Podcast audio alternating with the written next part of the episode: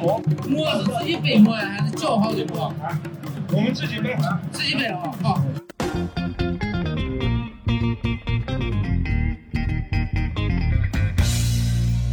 Hello，各位听众朋友们，大家好，欢迎收听新一期的掰馍会谈，我是主播小石啊、那我们今天就来接着来聊一个我们之前的系列话题啊，就是这个季节限定。之前我跟林老师聊了这个暑期消暑，就如何消夏、消夏指南，然后第，然后还有就是这个秋天的生活啊、生活方式等等等等。那我们马上就到了冬天了，那冬天又有什么不一样的生活体验呢？那我们今天就来聊一聊啊。往期的节目是我跟林老师两个人搭班儿，我们来分享分享。那想必上一期的节目大家也都听了，不知道大家对这个韩老师的感觉如何啊？也能感觉到韩老师对这个农业啊以及大自然了解是非常深刻的，至少比我跟林老师都要深刻很多。所以我们今天又把这个韩老老师请来了，跟我们一起来聊一聊冬天。就是西安的冬季，以及西安周边的冬季，以及冬季的一些生活方式，然后呢，关中地区的一些物产呀，等等等等啊，展开一个生活的切面吧。那我们就先来欢迎一下韩老师。Hello，Hello，大家好，我又来了。好，欢迎欢迎韩老师啊！行行行，那咱们就开始进入到今天的话题啊，冬天。那我想问一下大家，对于冬天的第一直观感受是什么样的？那我先来分享一下我的，我是一个特别怕冷的人，就在我的呃所有的冬季感受里头，就是西安的冬天就是冷，但是这个冷在什么时候刷新了这个感受呢？就是我去北京上学的时候，因为我每到西安，在西安过冬的时候，我就觉得啊、已经很冷了，就是已经冷到受不了了，要爆炸了，我就已经不愿意出门了。上学的时候就心情特别的烦躁，就冷嘛。但是到了北京之后，我出去拿了快递，我整个手指就冻得通红的时候，我才发现原来这个世界上最冷的地方可能是北京。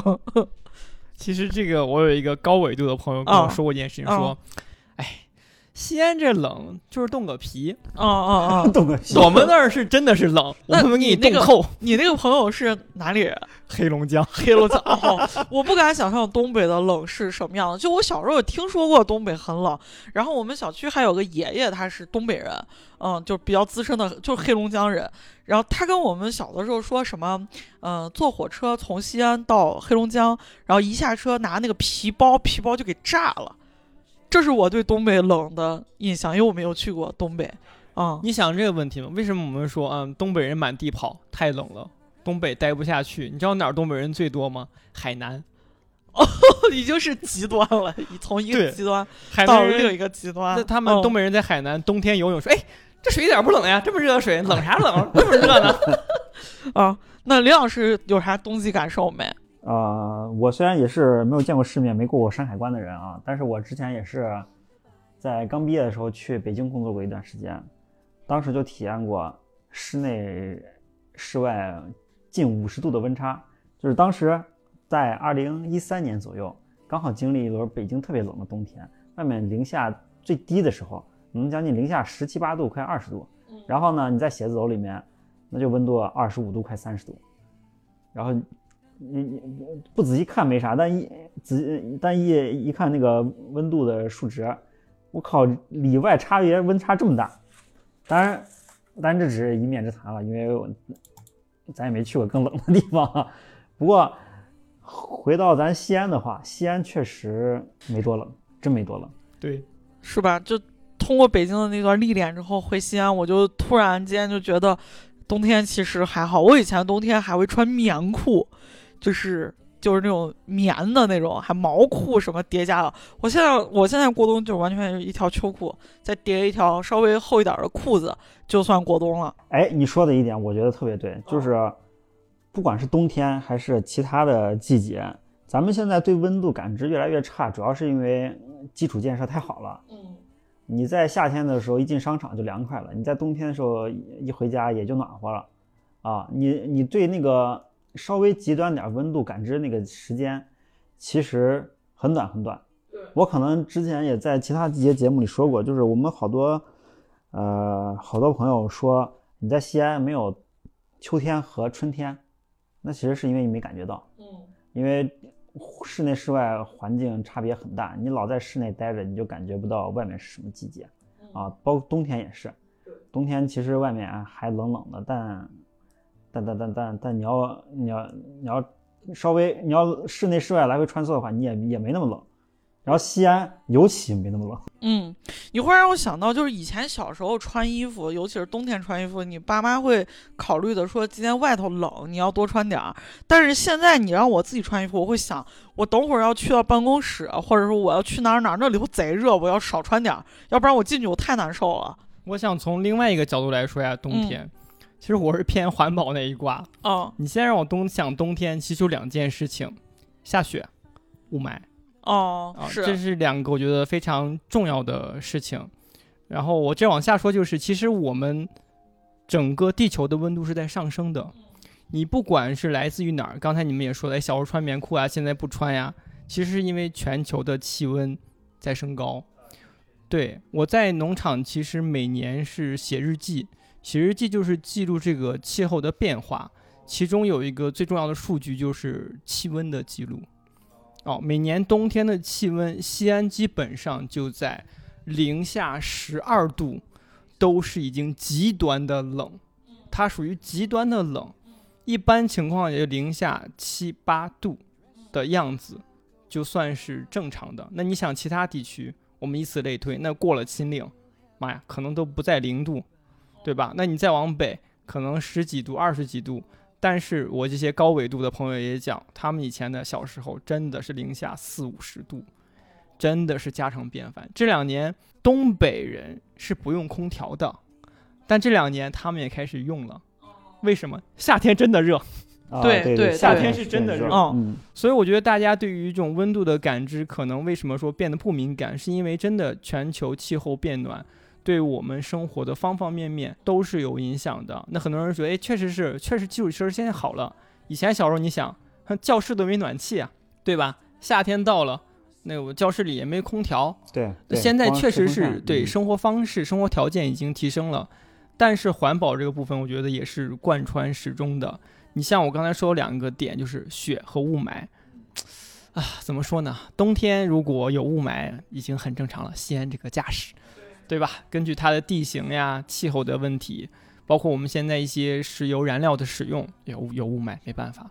还有就是雪，你没有发现，咱们西安现在不下雪的冬天已经习以为常，下了雪就哎，好惊喜，好意外呀、对 对对，对，我觉得这两点确实是一个特别大的反差。嗯，首先就是雾霾，雾霾就是你西安有雾霾是正常的，而且这嗯而且就像韩老师说的，的这无解。嗯，我也许在别的城市或者说在国内其他地区，这个事情能逐步的处理掉的，但在西安这块儿，我们尤其作为西安人得解释一下，就是西安这个地形是解决不了雾霾问题的。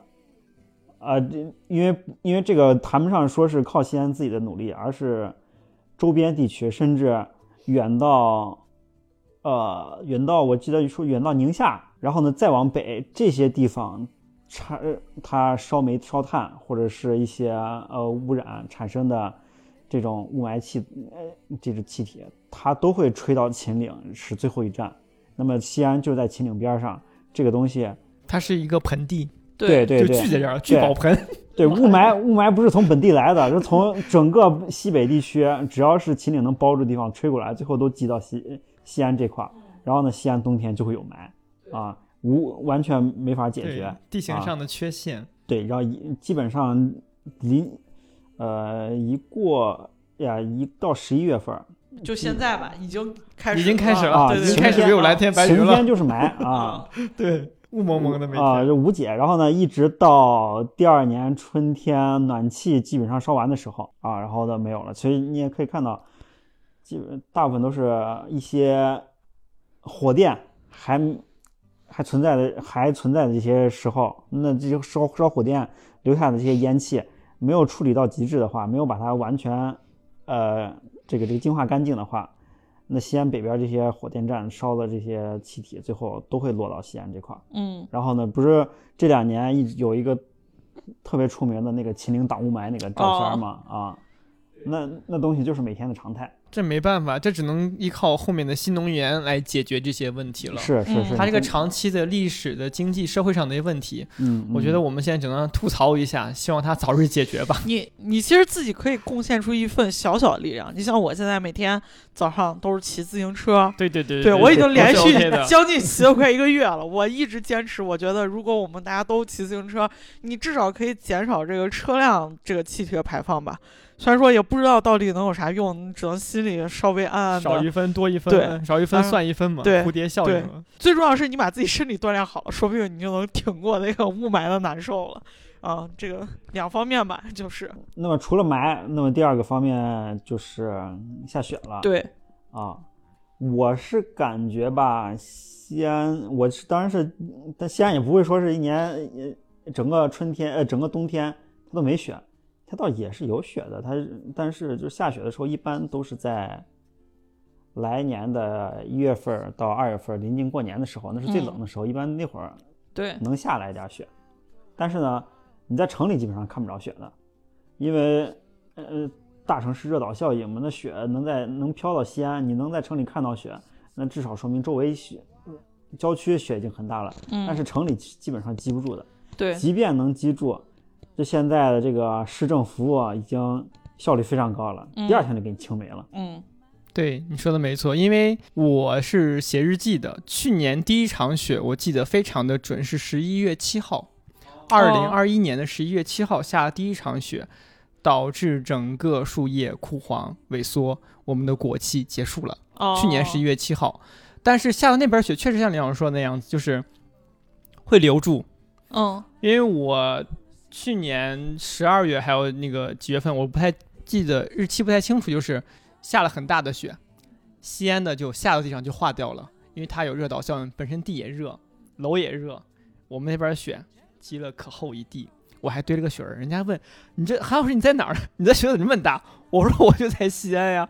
他说你的雪这么大，我们的雪都化了，因为地是会保温的，对对对，它也会让雪不化，而且雪覆盖之后会使整个地面的温度更高，免就使得这个动植物免受冻害。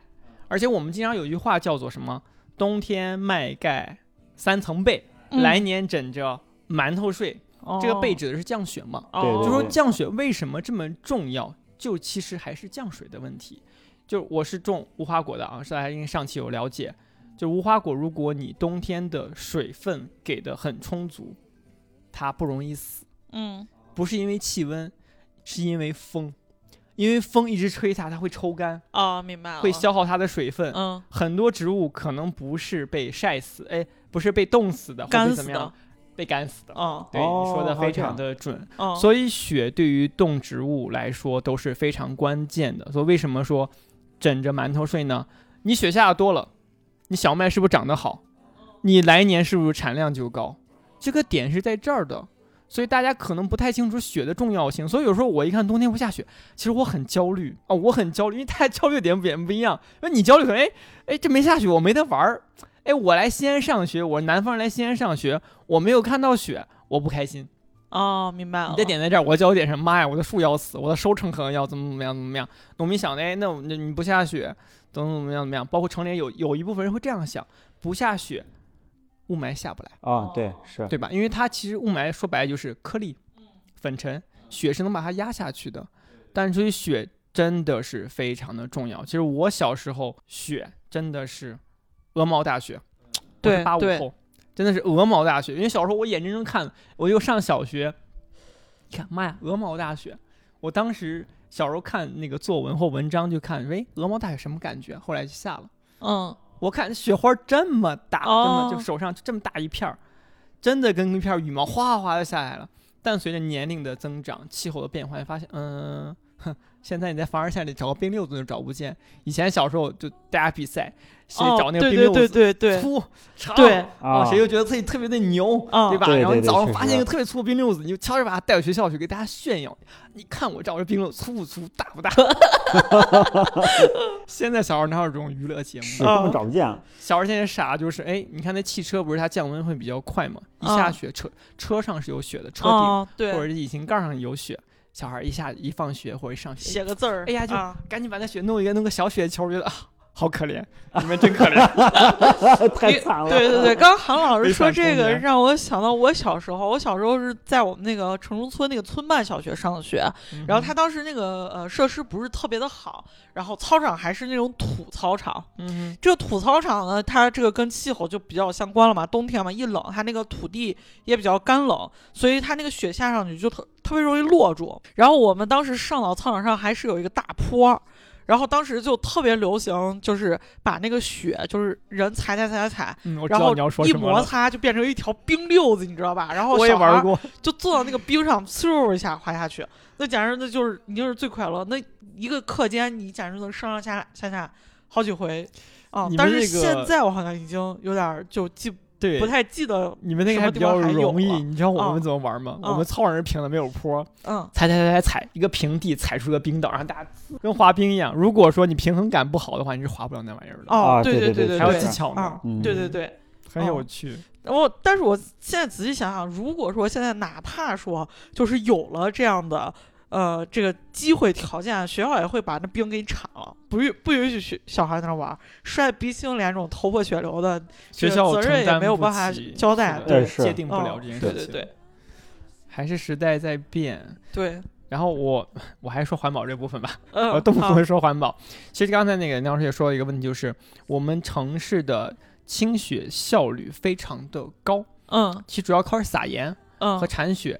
其实撒盐对于土壤的污染其实是非常严重的。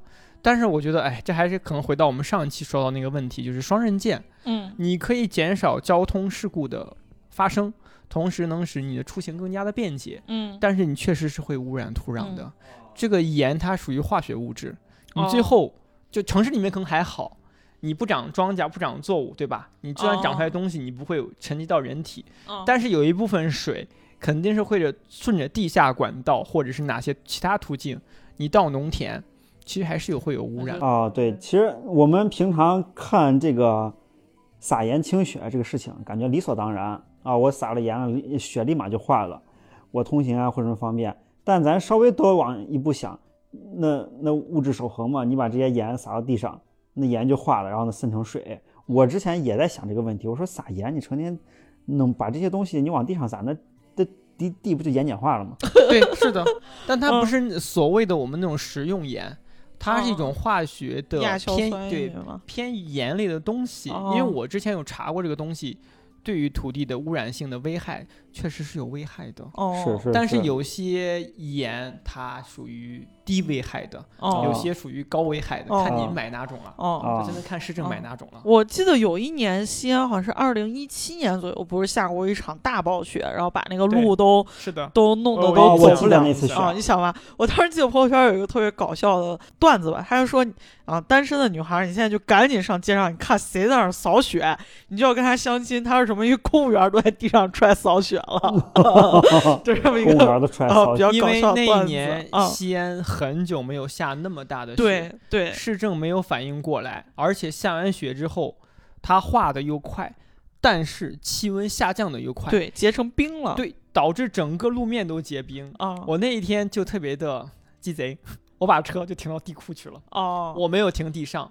你那一天只要敢把车停到地上，你的车窗玻璃、车顶盖儿雪是扫不下来的。对，那几哦天全部车开不了冻上去了我记得那记我第二天我是要出行，我开着车，妈呀，你知不知道车上的那个街道上的车有多少，有多难开？因为很多人车被冻住了，哦哦哦 原地动不了。哦，有些人可能觉得开车又危险，我当时也有事儿，我必须要开车，我开车，哎呀。开的又慢，然后你一踩刹车就感觉咯噔咯噔咯噔咯噔，哦，它刹不住，它那个你知道吗？对摩擦太小了，特别嗯操心。所以我说为什么是个双刃剑？真的有的时候你要撒盐，你不撒盐，交通事故真的是撞屁股的，撞车出车车屁股。有有些有些体验我们真的是顾不上都兼顾了。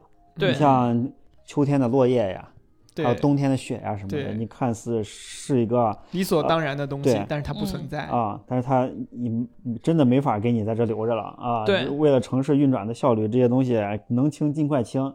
你像我记，我就记得那年的大雪，二零一七年的大雪，因为我当时也是拍过几张照片，我专门记录了当时雪的厚度。那会儿在城里都能下十多公分的雪呀！我天哪，整个世界都能做成白的。但是就是你，但凡是那样，你你基本上一天就出不了门了。啊，你车是没法开的对，全靠走。啊 啊！然后呢，不过好在就是这些市政效率非常高。嗯，把公园都弄出去扫雪了然后自自自从那次之后，扫雪效率非常高。啊，那次事件特别印象特别深刻。哎，对，还真是，就是那次不光是西安，然后呢，你想寒流都是从西北一直往东南走嘛，那除了西安，还有郑州，还有洛阳这些地方，当时全下了那会儿，说是有记录特别大的一场雪。然后呢，所有的市政你就会发现那那一两年，呃，也就那一次，大家才发现那个清雪市政的重要性。我也是在那一年意识也了解到，说是也不是了解到，就是看到这个扫雪的市政都用哪些工具，然后有哪些需求，需要执行到哪一步。那以前见都见不着，以前根本没有那样的需求，但也就那一年把这把这事都见识了一下。那确实当时遇到了一次大情况，我还想呢，我说这这这现在雪也没那么大，你一次搞这么大的阵仗，搞这么多设备，那你再往后。它也没那么多雪量，你咋弄呢？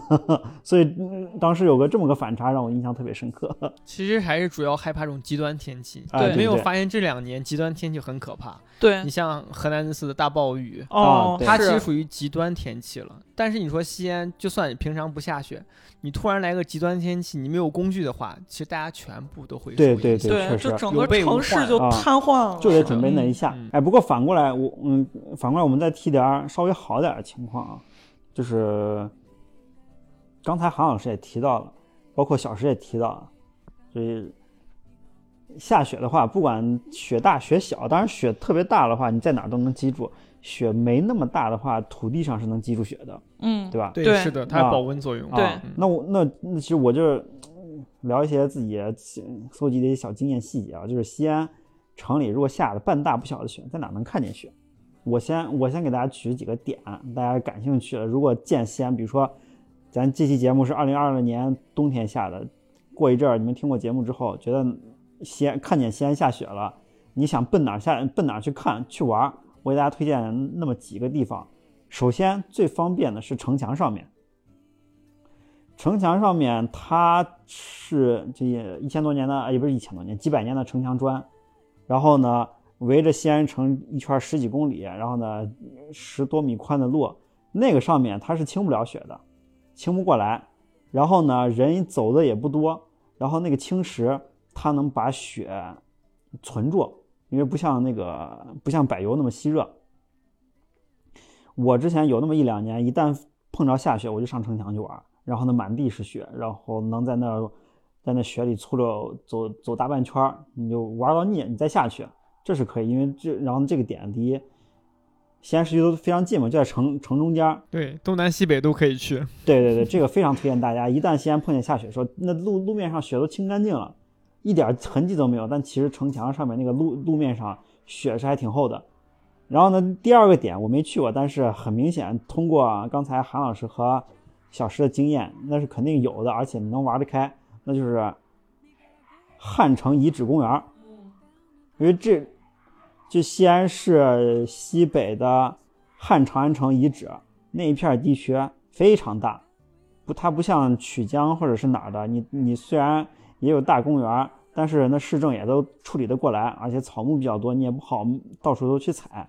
但那个地方因为都是遗址，都是空地，绿化也绿化不过来，都是空都是空的，你可以车停路边就可以到那呃荒地里那些遗址区里面去玩。我估计一旦西安城里下雪的话，那块雪应该积的会更多一些。然后呢，也不至于太扎堆儿，因为汉城遗址本来就很大啊，你找一个人少的地方堆雪人儿，那是能堆起来的。不一定。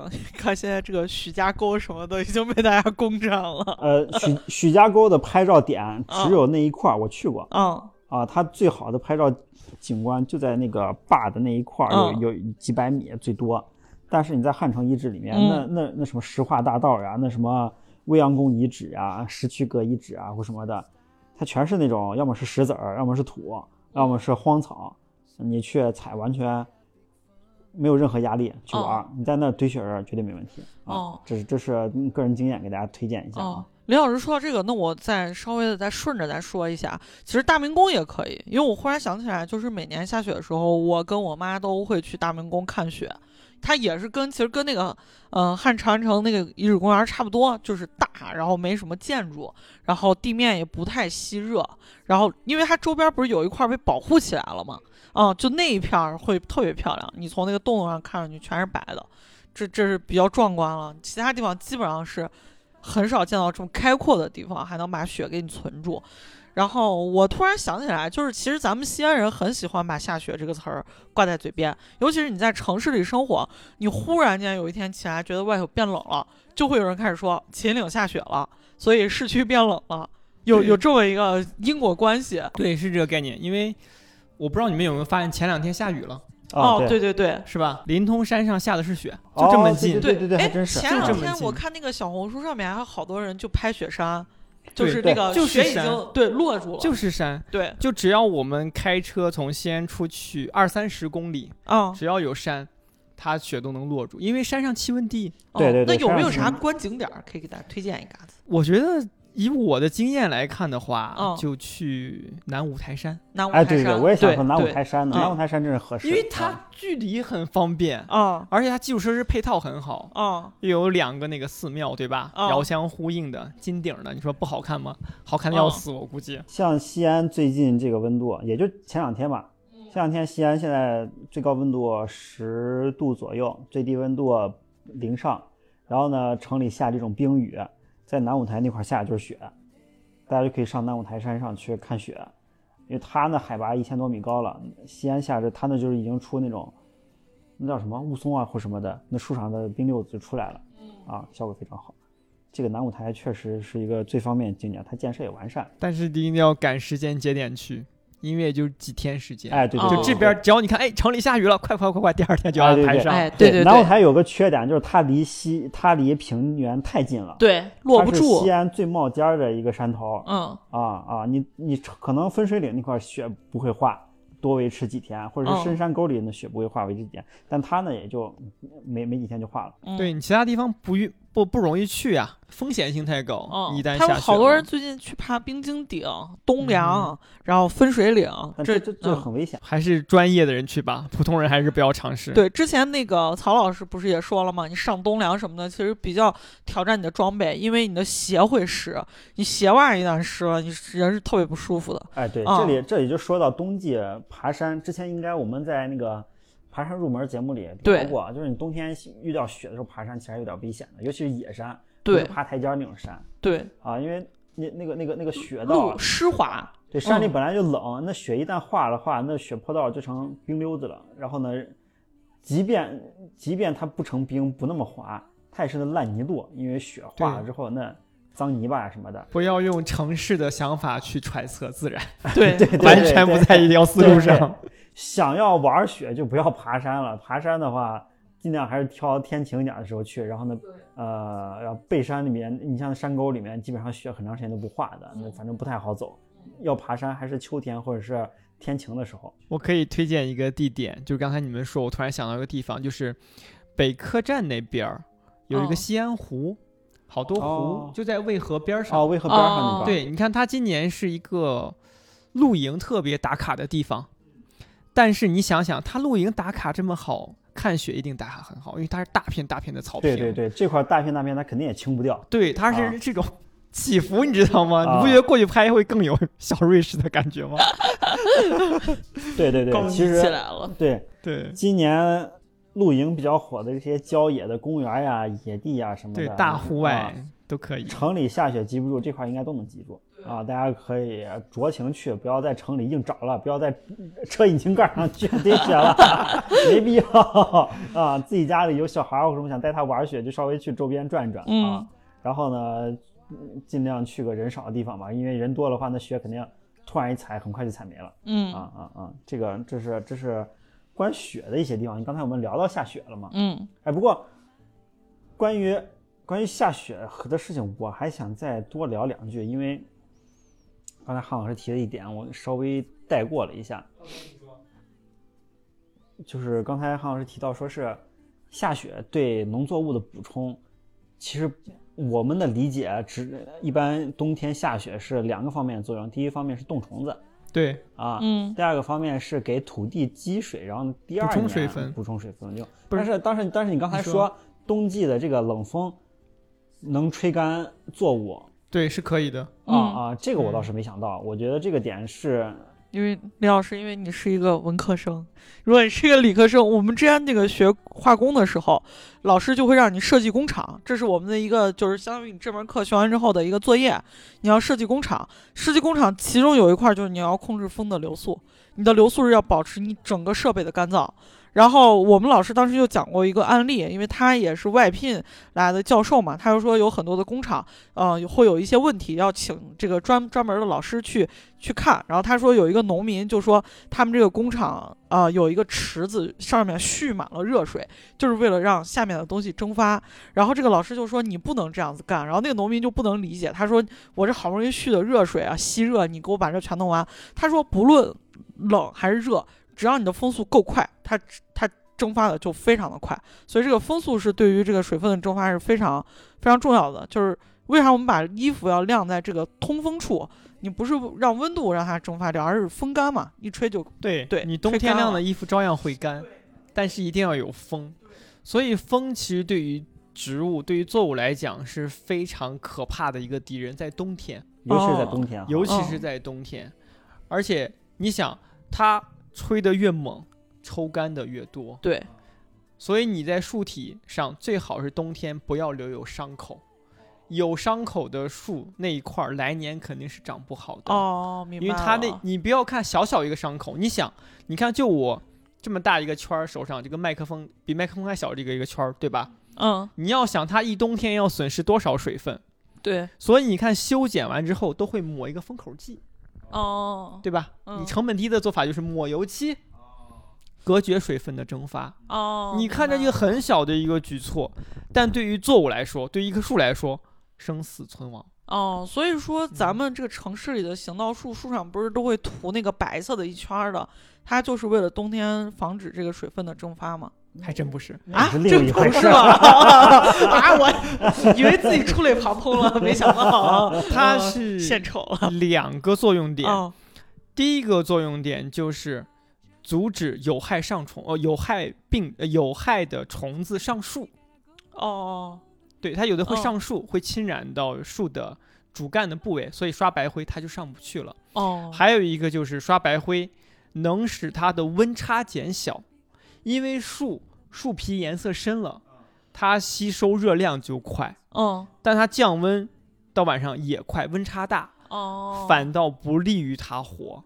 你让它永远保持一个低温，哎，好，你白天少吸点热量啊，少吸点儿，少吸点儿，它树体不热，它始终处于休眠状态，状态会更好。哦，哦明白那个性状比较了，原来是这样的。哦反倒是不要吸收量，而不是说，哎，那我把它保护好，让它多来点热量呗，不是这个道理，是要均衡它，哦，别让它有过激的一个哦变化。哦，这原来是这样。我其实这个事情已经困扰我非常多年了，对，终于在今天解开了两个作用，啊。嗯，它还是很神奇的一些作用，就有时候我们想不通的。你说，哎，嗯按道理不应该吸热吗？为什么对你要减热呢？温差嗯太大。哦，啊，那那既然既然咱顺顺道聊到这儿，像还有说你们农场冬天之前你也说了，除了剪枝儿，还有施肥，施肥，对然后呢，这个这个护理树干嘛，不是树干要埋土嘛？对对对啊，冬那冬天无花果农场主要做做做这些工作就行了，是吗？对，就很多人对于农场没有概念，或对农业没有概念，他们就会问：嗯，那你们只种无花果吗？或者说你们只种什么？那你想一想，你无花果农场只种无花果，草莓只种草莓，苹果只种苹果，你只种一季啊。但是你要想，我一年四季都是在打理一种东西，这种东西不是说我有果子我摘，其他时间我就不打理，一样是要打理的，只不过相对于从事农业的人而言，冬天就是放假了，对这个，对吧？嗯，因为你做的工作很少，哦你不像春天你有修剪，对吧？然后春天，然后夏天你也在修剪，因为这修剪是伴随整个生长过程，因为它一直在长，明白。你一直要剪，嗯，你一直让维持它的主干枝条在长，去结果，去充实，嗯而一些次要的枝干你一直要把它修剪掉。嗯然后还有一些对，还有一些嗯叶面肥的一些增湿，对嗯吧？？都是伴随整个过程。你想，其实你并不闲。嗯很多人觉得，哎，那你就摘果子忙一下，其他时间都在放假吧？怎么可能？哦，你的付出是一点点的，你的回报也是一点点的，而不是说付出下马上有回报。耕耘跟收获这件事情呢，不是说一份耕耘一份收获，而是说有耕耘可能有收获。哦，嗯那你天气不太好，你耕耘了很多。好，我们今年看，先今年很旱，对吧？七月份到，哎，六月份都不是七月份，六月份到八月份超级旱，降水非常的少，对于有些过作物来说就非常可怕。比如说猕猴桃，它会产生日灼现象，什么意思？就是它果子会被晒伤，商品性下降，卖不出去，或者是被晒伤直接落果。如果你不浇水的话，它直接落果，落果就没产量，对吧？你一分钱也收不到。所以你不要小看这个太阳，它没有合理的降水、光线和降水的配比的话，农作物是不会有产量的。无花果相对而言好一点，就我们除了有滴灌设施之外，它本身根系很发达。因为我们地块儿里面有一个天然气的主管道，西溪东输主管主管线从我们地下过呢。大家可能好奇这个管线有多粗，有多粗？大概直径有个嗯八十厘米左右的一个管线，八十厘米，嗯就我们一个地砖的大小，大家可以哦看，你们地砖一般是八十厘米的，嗯，直径这么大，埋了有多深呢？埋了有三米深，因为今哦年不是检查这个漏气点儿的嘛，嗯就排查到我们地下这一块儿，哎，可能存在问题。他用仪器检测出来，说开挖检嗯测一下，他挖了。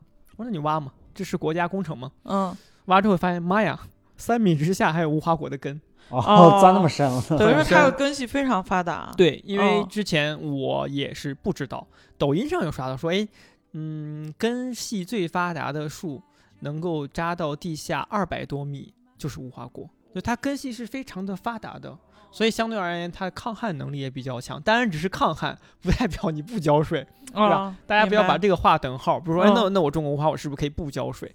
不是这回事儿，嗯。你还是说，相对于可能苹果，哎，可能猕猴桃，嗯，它会更发达的根系，而且大家对根系这件事，我得稍微科普一下。根系有木质根系，还有肉质根系。无花果属于木质，嗯像木头扎下去；肉质根系就软软的那种根，嗯就很嫩，像豆芽。哦，它这样不会扎很深，哦，所以相对而言，猕猴桃其实就比较娇气。你看，一般都山区种，嗯对？吧？离那边种，离我们山近的地方种，为什么？水源多，降水哦，多，明白了，更利于它的生长，但它又不能涝。你涝了，它可能还不长，会僵苗。哦，所以你要排水性也要好。所以种什么东西，你一定要事先去考察好它的环境到底是什么样。所以说到底，其实还是回归到我们的话题身上，就是那个雪，你说对于作物重不重要？很重要，哦，真的很重要。明白了。我之前跟我一个朋友聊天儿还说到，他就说今年好像就是在十一前后，西安有一波比较大的人工降雨，我不知道你俩有印象没？那应该在九月份，哦，就九月九月底十月初就那一阵儿，对，啊因为他说实在背不住了，太对旱了。我那个朋友就说，他说得亏这一波人工降雨，他说要是没有这波人工降雨，呃，十月一过，这个乡亲们的麦子都种不到地里去，因为土太硬了，种不进去。不知道他这个判断是否正确啊？但是我已经当时已经被他的农业知识给 折服了。大概率是这样子，就大家可能对于人工降雨这件事情的想象，觉得会比较远。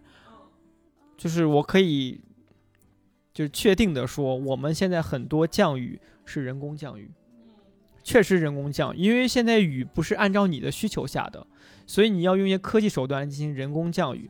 你刚刚说这个收成问题，玉米今年是绝产的，在关中地区没有降雨，啊，没有我们吃的玉米都是从哪儿来的？你吃玉米可能是外地的，而且你的玉米跟我们关中地区种的玉米不是一个东西，咱关中玉米那是弄干了做成包谷汁儿的，饲料为主。哦对你玉米粥只是一个部分，哦，大部分做饲料了，所以导致玉米今年，我举个例子啊、假如说一亩地，我去年玉米的收入能达到一千五百块钱，嗯，今年，哼，有五百块钱算好了。妈呀，那直接减产三分之一。对，没有水，你想西安的七八九三个月巨旱无比，没有降雨，没有有效降雨。嗯，我记得好像七月份下了一场雨，就一场。八月份好像下了一两场雨，你对于一个正常月份来说，三场雨两个月，哈呵呵，而且咱们，而且西安本来就是季风气候，就是那个雨热是同期的嘛，本来热的时候就该下雨了。其实西安属于大陆性气候，哦，大陆性气候，准确的说属于大陆性哦气候。哦就我做农业之前，我觉得哎，西安应该季风气候吧、嗯 n o 西安的降雨，你仔细看，我每年每天都会研究卫星云图。你知道我们雨从哪边飘过来的吗？说方向，这个让我猜一下，我觉得咱们的雨应该都是从南边儿飘过来的吧？东南我西安的雨应该都是从西北飘过来的。对啊？怎么我跟刘这个，呃，这完全整个一贯就是刷新我的认知了。因为你想东南沿海嘛，那我想着水汽什么就从东南方向就往过移动嘛。它劲儿没有那么大。哦，你记不记过有有人说过，如果把喜马拉雅山炸掉，西藏就是江南。对我们受西北甚至是西的季风影响非常的大。就我哦，看云图，基本上哎西边要下雨了，看这雨能不能走到西安来？你嗯，想嘛，为什么宝鸡下雨了，西安就快下雨了？哦，因为宝宝鸡在西边，对你没有听说过？哎，哎哎，这个潼关快下雨，我们这儿快下雨了吧？很少见，哦，原来是这样。季风的劲儿没有那嗯么大，而且我们已经在秦岭的北边，秦岭挡住了呀，哦，明白。秦岭肯定是会挡的，你放心。咱这个秦岭作为分水岭，那影响真是太大了。对你你像这次呃去年是去年那个郑州暴雨吧？嗯，对对，啊，那郑州暴雨那是从台风来的，台风一直深入内地，然后呢聚水汽之后，它继续延伸延伸，嗯，聚到郑州那一圈儿山中原嘛围的地方哦啊。郑州是然后呢中原吗？雨能下到那儿，但是呢，你你对，西安就是没有雨，你去不了陕西，推不过来。嗯那么大的水汽，你不管台风多往内地入，或者是怎么样的，你最后那个季风它是进不了关中的。哦，我看河南嗯跟我们纬度差不多，，对我觉得但这个，是河南气温比我们高。我觉得这个就一下解释通了我当时的一个疑疑惑，就是因为我觉得。因为在我的记忆里，河南跟西安离的是非常近的。我去河南旅游，对吧？你坐高铁好像两个多小时就到洛阳了，直接就到洛阳了。你想，这这也太近了。然后当时河南大暴雨，然后我们也看新闻嘛，都觉得很揪心。但我同时有疑惑，为什么西安没有下雨？我觉得我们地缘上如此接近，这为啥这个乡这边下雨了，我这边还还是晴的？它的嗯至雨层、云层就那么大一块儿，波及不到很大范围。咱这块儿，咱这块儿之所以雨多，主要是因为陕西这块儿目前这个环环境保护做的还是比较好一些，森林补充的面积比较大，所以寒流过来的时候，在咱这儿能收集到水汽。嗯所以西安这块儿下的雨稍微多一些，看着好像是有点季风气候的感觉，但其实是大陆性气候。那大陆性气候在这块儿咱咱能接着水汽，所以咱下的雨多。你要像路过什么宁夏或哪儿，那呃植被少，那它那个那冷热交替，那个风冷风过去也就过去了，它聚不了水汽。但在咱这儿的话，水汽条件好了，你不管是人工降雨还是天然那个下雨，都能降水的多一些，那这这个意思。哦，明白了。OK，、嗯我再补充一点，就是大家知道气候变暖这件事情，刚才嗯我说到了吧，对吧？举个实际的例子，刚才说气温，然后我们说甘肃这个地方，甘肃有一个地方叫庆阳，哦，对，哦，离西安不是很远，包括成固，哎，固原不是成固，固原固是陕南，固原嗯固原那一带，甘肃比较干旱地区。我有个朋友是这个固原的，他就嗯说我们以前那儿十年九旱，哦哟，现在呢现在也好了，现在估计现在很少很应该很少旱。十年一旱。哦，你知道吗？他们现在嗯降雨变多，哎呦，很可怕，很可怕，这很可怕。以前可能是沙漠地方，现在变草地了；以嗯前可能是荒地的地方，现在也变变林地了。这个嗯降水对于内陆来说是有影响的，嗯但是相对而言，对于我们内陆来说，可能西北地区、干旱地区是件好事情，但对于沿海来说就很可怕。哦，台风是，海平面上升，对对对很危险。对，下雨都是极端天气，对，嗯嗯，要么就是极极旱，要么就是暴雨。嗯，那行，那咱们接着就是把话题再往这个西安冬季再扯一扯啊。就是我记得，呃，前两年有一个特别流行的，就是去看雪的方式，就是坐那个秦岭小火车到秦岭里面去看雪。我不知道两位老师有没有进去看过？没去，但是我知道这个事儿嗯，啊，就还是秦岭里面真要下雪的话，它那个雪景效果会很好。对，这个是体验感会很嗯，对，这个是我觉得可以推荐给大家的一个比较舒服的看雪的方式啊，也稍显文艺，因为有火车什么，拍照可能也比较好看，比较出片儿。然后还有一个就是这两年就是大热的一个冬季项目，就是滑雪。我不知道两位老师有没有体验过，我没有体验过。我也没有。啊，这个我也我当然是没雪的，感觉咱们三个真的绝了。我我可以说两句，因为我早年十多年前的时候，我在西安当时滑过雪，但那会儿能滑雪的地方很少。我记得我是去的中钟南山的滑雪场还是哪儿，那也就那么一两个。嗯，一定要高海拔。对对对对，当时滑雪场很少，虽然那会儿雪可能比现在多一些，但现在不一样了。我感觉现在西安能称得上中原地区的一个小滑雪胜地。对，因为因为因为我关注这些文旅方面的东西稍微多一点。山地多吗？嗯，嗯，山地多，而且消费能力有，就能造得起雪了。对，哎，对嗯对比如说西安，我觉得现在全陕西最好的滑雪场是鳌山山滑雪。虽然鳌山滑雪场弄那么多年了，呃，有一些年头，但是这两年开始，在那块儿鳌山下面就太白县，鳌山是在呃宝鸡的西，呃宝鸡的东南，然后呢是高原上面，太白县县城的边儿上离得很近，只能开车去。然后呢，那是个高原，一千五百多米高，然后呢。县城旁边没多远就是那个鳌山的大山坡，对，非常近一。片。然后呢，那块儿这两年开始有了很多滑雪的民宿，这说明商业起来了。对，那这个地方就一更适合去了。你你放放外地的话，你比如说像吉林的长白山滑雪场，那是要给滑雪场建一个整个度假区的。然后呢，你有了这些配套的住宿啊或什么的，那那那个滑雪场，即便离西安几个小时的路程，或者离那边的省会城市几个小时路程，但是在能待住，因为滑雪场你不可能滑一次就走了。对啊，你要滑你就多滑几天，在那待待上一阵子。啊，然后那块儿现在配套设施上来了，我觉得是个值得非常推荐的地方，而且那个雪场质量本来就好。嗯，我那我顺着林老师这个我再补充一下，其实我去年是到了华山鳌山脚底下了，就准备要去滑雪了。但是我们同行的小伙伴他当时家里出了点事情，因为我们是一辆车开过来的，所以就就觉得说人家还是事情比较重要，你这个玩乐往后稍稍，然后我们又。赶紧回西安了，相当于是一个宝鸡这个高速一日游了。没吃猪肉见着猪跑了是吧？对对对，我真的是已经到了好鳌山脚底下了，都吃完吃饱饭准准备往上冲了，结果突然出了这么档子事儿。然后当时我有一个宝鸡当地的朋友，他其实给我推荐了好几个滑雪场。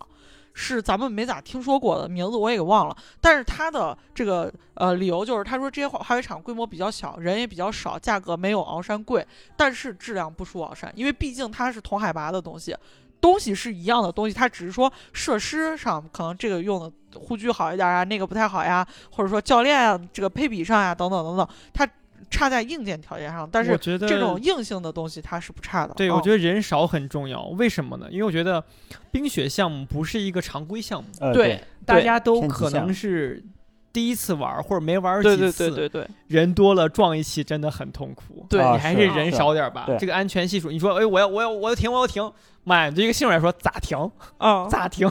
你，停不下来，我觉得。就滑雪场附近的呃这个骨科医院一般生意都比较好。哦，好像哎，今年冬天是不是那个红会医院就哎，去年冬天就是红会医院那个人也暴增，就好多人去滑雪摔断了腿，从摔断了胳膊什么的。嗯就从疫情这两年开始，滑雪运动特别火。哦，嗯，当然不知道两个相关性啊，对，刚好主要是对刚赶冬奥会上冬奥会嗯啊，滑雪运动特别火，然后一玩大家就没深没浅，不知道这个度，然后呢就受伤的人贼多啊，这一点确实需要强调一下。其实我觉得主要是你要了解自身的一个状况吧，因为我觉得滑雪这件事情，你看着很简单，嗯，其实很其。实它对嗯于你的核心力量，对你腿部肌肉的一些力量呀、臀部呀，嗯，包括你的平衡性，其实要求挺高的。是而且如果你身上肉少，真的哎不要尝试。你像我说 屁股上肉少的，我觉得我坐那儿一下，哎呀妈呀，要老命了，真的还要注意安全的。嗯，关于关于滑雪这个事儿，我就就最后再再推荐一下啊，除了鳌山滑雪场，西安周边另外一个比较好的滑雪场是赵金滑雪场然后铜川那个，啊，铜川赵金滑雪场，它也是呃做了好几年了，然后呢设施很完善，然后呢周边配套也很好。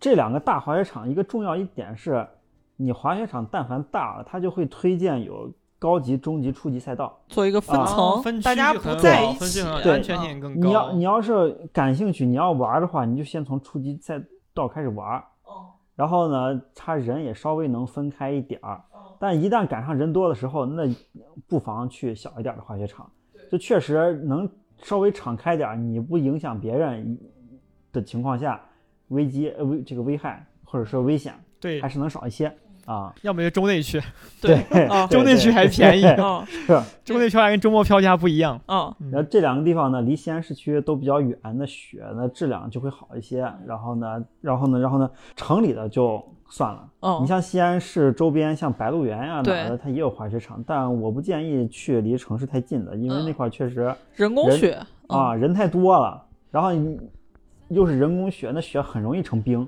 对，啊，那就玩的体验就不好了。嗯这个给大家额外说一下，也许回头，呃，最近如果有空的话，我看看能不能专门把这个话题展开聊一聊。这个当然，这个得找找一些玩滑雪的朋友了。哦。那这个当然，呃既然咱聊到冬天话题，就把这个点行，那咱们这个呃冬季这个滑雪这个关于雪的部分，咱们就先过去了。然后咱们再聊一个咱们西安周边儿还是一个比较好的休闲娱乐项目，就是泡温泉。就是冬天很多人喜欢泡温泉，老少皆宜。然后咱们可以聊一聊。那我记忆中泡温泉最好的一个地方就是汤峪，因为我爸我妈就是每次一到冬天说咱们去汤峪泡温泉吧。啊，就是这个是比较多的，而而且人就是冬天嘛，在一个热热的水里泡着也比较舒服，嗯，这是我觉得冬天一个蛮享受的事情。你夏天干不了这事，夏天就热死，是是热人受不了，但但是冬天就特别舒服，嗯，是哎，这个我估计这个来自临潼的韩老师可能比较有发言权。哦，对，华清宫嘛，是是，但是这个东西怎么说呢？我觉得看大家的喜好吧，嗯因为有些人其实也挺怎么说，挺保守的，哦就他比较关心自己安全。因为就像刚才你说的，小时说的这个，你泡完热热的，对吧？嗯但是你一出来那一刻，如果是这种户外的话，嗯，太冷，哦，对于心脑血管刺激其实也蛮严重，所以大家哦泡温泉还要注意这一点。还有泡温泉就是一定要去找一些比较正规的场所，你不管是它的这个菌落数，哦，水是有菌落数的，是有指标的，天哪，包括它的 它的水质嗯各个方面都是会有影响的。而且这个事情真的是因人而异。其实我想说一个比较变态的一点啊，那我可能大家观点不一样，我只哦是说这边说我的观点，就是我觉得泡温泉的时候穿泳衣很变态。啊，那要裸泡吗？不是我的意思就是分开，对 对吧？？男的泡男的，女的泡女的，大家都脱光了去泡，哎，你不觉得穿一个泳衣来说很奇怪？但是我现在反而觉得光着泡很奇怪，而且我就比如说我想约朋友，我就得考虑我跟他关系好不好。我要跟他关系不好，我如果是不想坦诚相见跟他太尴尬坦诚是不是相见的。那对这个这个我这个我觉得穿了泳衣也差不多了。啊，嗯，因为我觉得从舒适性来讲的话，其实你穿个衣服泡黏糊糊的，我是这种感觉，倒不是说就我们一定要赤裸怎么样怎么怎么样，因为我觉得你不就是为了图舒服吗？你看现在大家在在在那个家装的时候，是不是也会去造一些小浴盆儿，或者是装一些浴浴盆？为什么呢？舒服呀。所以我有时候在想，哎呀，我觉得泡温泉穿个内裤，不是穿穿个泳裤，怪怪的。你说不穿吧，那也怪怪的。就觉得哎，有没有什么好的方式？那你像我知道的西安的，对，那还就是还有一些就是那种私汤嘛，啊，你像一些比较小众对那种，私汤或者是月春这种，它有这种私汤的，我觉得你去体验一下。假如说你是嗯情侣啊，或者夫妻之间，我觉得是无伤大雅的。那假如朋友的话，那就你可以进行你的一个需求性的选择。嗯这个东西，我觉得现在市场是很公开透明的，你可以跟自己的路线，然后你的朋友的关系，你去选择。你像临通这边的，就我知道就是月春是性哦价比、对对非常高的选择，当然也有一些老城区的一些这种私堂，你可以去大众上搜一下，嗯也是比较好搜的，嗯就是那种规模比较小的，但环境呀、私密性更高的，大家都可以去看一下。那假如说你是一家三口的话，其实我还是建议你去月春，为什么？标准高，标准是一致的，嗯。你不会不会有这种踩坑的感觉。哦，那你想，你带小孩儿和情侣出去玩儿，他的体验感是不一样的。对。小朋友很闹，嗯。你像大酒店是可以满足你很多需求的。嗯对对这点会比较一方便。站式服务了，嗯嗯，对，所以月春选择虽然，呃可能偏贵。啊、嗯。对，但是一份保分价钱。险有保障，对，啊是的。啊。而且确实像刚才像呃韩老师说的，你泡温泉的话，还是对这个活动有一个预设嗯啊。嗯，你要是想玩那种呃怎么说呢，比较北欧的那种冷热反差的，嗯那你就去去那种纯户户外穿个泳裤啊，你在那雪雪里走两步，然后呢，在热热水里一趟，冷水里溜两圈，然后再反复的这样冷热差，因为这个本来就是一种泡温泉的方式啊。除此之外呢，如果想真的完全舒适，那还是建议私汤，对吧？对对对啊对，舒适性、私密性都很好。对嗯，而且冬天确实有冷的氛围感在，那个温暖的感觉就更强，所以冬天确实最适合泡温泉。我之前我之前也就去过月春和楼观台的一个私哦汤，都还行，嗯啊啊，但谈不上推荐，就就这些地方我都，就虽然周周围还是有一些的，就稍微选一些品质稍微好一点，不要图便宜嗯，啊。行，那这个冬季这个生活方式就先过去一趴，那咱们再接下一趴。咱既然咱既然说到冬天啊，嗯、韩老师在冬天有没有什么比较应季的冬季水果？我感觉到了冬天冬，比如说到了冬天，甘蔗才开始卖啊，然后呢，然后呢，是不是临近冬天结束的时候开始有车厘子跟菠萝这些东西？车厘子是可以拉开呃拉进来说一下，你知道为什么吗？因为南半球的智利的。啊，对对哦，那个时候他们是到了果期了，对吧？刚好一个对对反季节啊对对，就我们可以对比一下这种智利的农业和中国农业的差别在哪儿。哦，他们其实是更集约化的去生产这些东西，标准也很清楚。你像钩，对吧？啊啊啊，还有这个钩是大小，对对对，车厘子的大小，嗯。然后颜色、甜度、品种，它在盒子上全部都是会印的，比如什么桑提纳有冰，冰还是一一个中国人的名字命名的。哦。啊，，他们都是有来源的。然后有这个品种那个品种，其实都是有一个非常完善的标准，而且它有个打冷的措施，就是它把那个果子会摘下来之后，用两度的水进行冷处理，它的核心温度就降下来了。你看五月份很热的，哦，它用两度的水把它的核心温度降下来之后，烘干，呃，不是烘干，就是擦干，把水分过掉，然后装箱，用氮气封起来。哦，就是我们如果买整箱，会发现它那个袋子有点有点鼓，是密封的，里面装的是氮气，能减少它的氧化吗？那个呼吸作用，哦，它明白了，营养保留的更多。它呼吸就是浪费营养，哦所以它海运过来可能三四十天，你会发现，哎，还挺好。它绝对不会空运，空哦运你吃不起。哦，啊，空运是吃不起的，所以海运过来，你看它还比较新鲜，刚打开你发现那个杆儿还挺绿的，但是因为里面冲氮，你打开没多长时间，就两三天功夫，那个杆儿马上就脱水，马上就枯萎对。，所以有时候我们去就卖车厘子的时候，就会去发现哦，这个点是在哪儿的？一个是它的规格大小，一个是颜色，一个是品种的名字，每个品种也是，呃，口感呀、甜度呀，这种脆，有的很脆。你知道我们买车就爱说，哎，我这个车特别脆，嗯，脆是什么？新鲜程度的一个体现，还有一个就是它品种的一个体现。有的品种真的哦特别脆啊，哦是是是，哦，它不是很新鲜都特别的脆。对，所以车厘子是一冬天，我觉得大家现在呀过年必备吧。对对对，也就是嗯这两年这种跨境电商做起来之后，车厘子就开始对，越来越容易买到了。消费的一个升级。你说以前谁这么有钱，二百多块钱买了三四斤车厘子？对，但现在大家的这个嗯观念就是说，我们不吃不贪多，但是我们吃的好一点儿。对，要嗯品质。但是你想，刚才林老师说一个问题，说哎，冬季什么水果吗？我我仔细想了一下，嗯。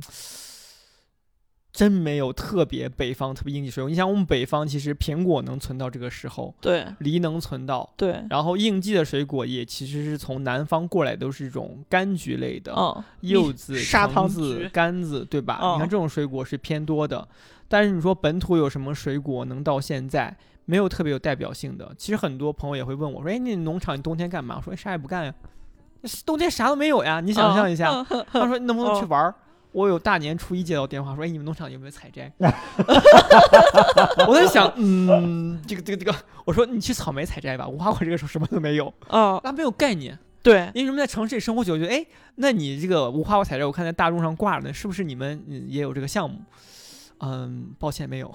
对他，因为人很很多时候你在城市里生活，你根本不知道就是自然在发生什么样的变化，而且你真的生活便利性太大了，而且反季节的东西你吃多了，你随随便便你啥时候想吃什么，只要你肯掏钱，你都能吃到，你不用按季节去做任何的事情。对，商场里、嗯超市里什么水果都能买着对啊，无非就是有的时候，比如说有的水果在这个季节会多一些对你没有大棚，还有南半球的。啊，对对对，对，比如说就是车厘子。对哎，对了，关于车厘子，我还有一个问题，就是咱们在四五月份买到的那些最顶级的车厘子，嗯哼，那还是进口的吗？不是 本地产。本地产的？对，我跟你讲一下，这个我还以真有了解。本地车厘子我们也是分产区，你像我们传统的认为西安的白鹿原、灞桥一带是一个老产区，但是铜川那边种的也很多。我有带过一个学生，他爸爸是种樱桃的，在铜川当地很出名，被称为“樱桃小王子”啊，种的车厘子小王子就是 对，让我还反应了一下。种的又贵又好，他们的果子好像还曾经供过中央。他们有些果子很大，这么大，然后套一个网袋儿，然后一个格子一个格子给你摆进去，一斤能卖到二百多。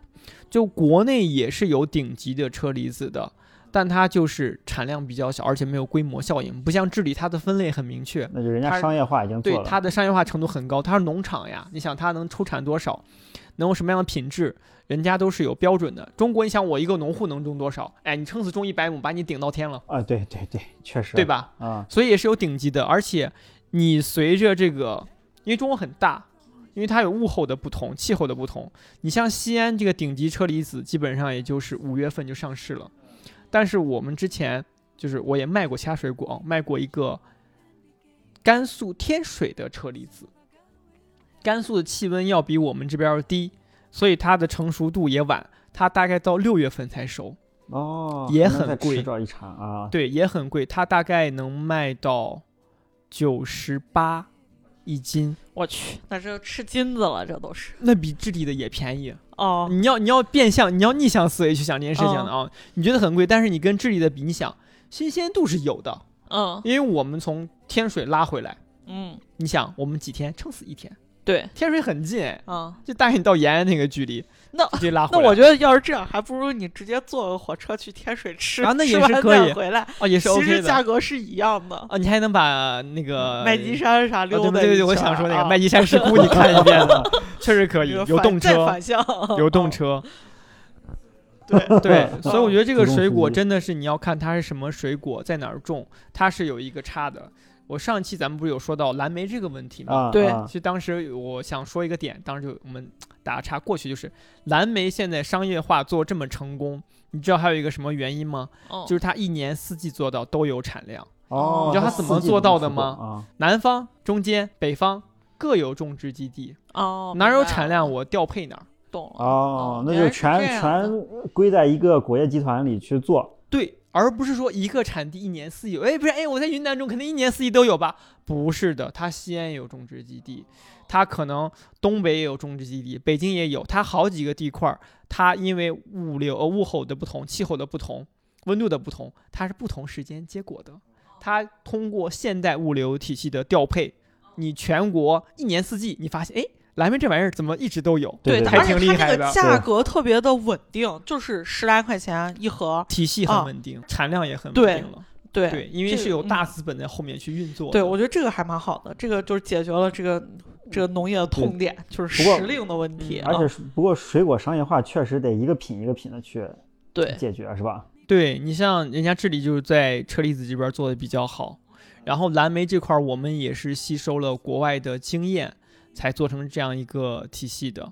很多东西我觉得其实国外的经验都是可以学的，因为中国其实农业其实挺落后的，嗯，因为嗯我们是一个传统的农业国家，是大国不是强国。我们的大就体现在我们的粮食产量很高，但是精细化的产品，那你可能都比不上我们的台湾省，对吧？你看台湾有些小小小型的一些农农产品做的很精细，你像隔壁的国家日本、韩国就有一些农产品，哎呀天价，对吧？你你们应该听过有些葡萄能卖对，上千，甚至你折过人民币可能上万，对，按颗卖，啊，对吧？他们做的就很细致。中国农业就有条很长的路要走，就是做你的精细化程度，你的品种的一些延伸、一些研发，好品种都在国外，哦，呃偷别人的品种的。对，版权，我们经常说版权意识、版权的保护，不单哦单是文字、图片、影像，植物也是有版权的。人家培育多少年培育出来？哎，中国透个枝条好，大量繁殖吧，不给哎钱，，之前那个什么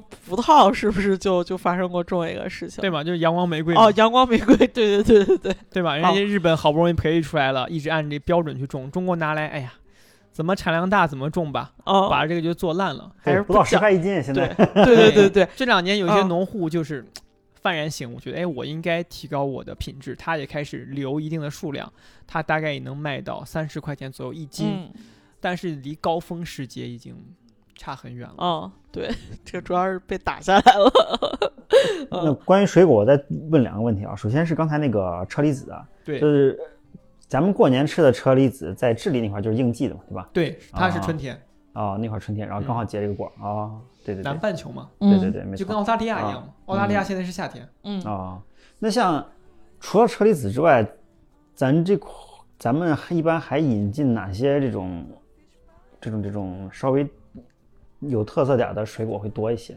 呀，你制约于水果的保鲜性和这种物流体系，其实是比较少的。哦，已经比较少了。其实大部分对都能因为大部分的水果是不能够长期运输的。还有一个做的比较好，就是我们之前也说过，就是那个佳沛的猕猴桃，因为它放冷库能放很久。如果你按一定的标准去处理的话，但它的口感其实比起我们本地的徐香、脆香呀这种熟果的话有差距。哦，你不要看它牌子顶的大，其实你吃你会发现，哎，就那回事儿吧。对你你像那个，我跟林老师，我们两个有时候吃水果会看牌子，但是有几样水果我们是不挑的，猕猴桃就是其中之一，还有火晶柿子。对，这俩嗯我我们俩是完全就不挑，就逮着啥吃啥，都很好吃。那我再问一个这个冬季吃水果的问题啊，就我记忆里有一种食品，有一种水果是冬天吃的，而尤其在北方，就是枣，就是那种大枣，贼甜贼甜。我小时候其实贼喜欢吃，我而且我巅峰时期一个人能吃小一斤，但是当我知道这个枣的这个这个叫什么它热量之后，我就有点那个戛然而止了。我记忆里就是枣一直是冬天，我不知道这个跟就是真实的情况是不是有出入。枣应该是这个时节就熟了。哦，就是现在十一月份，就相当于是秋末，然后冬初。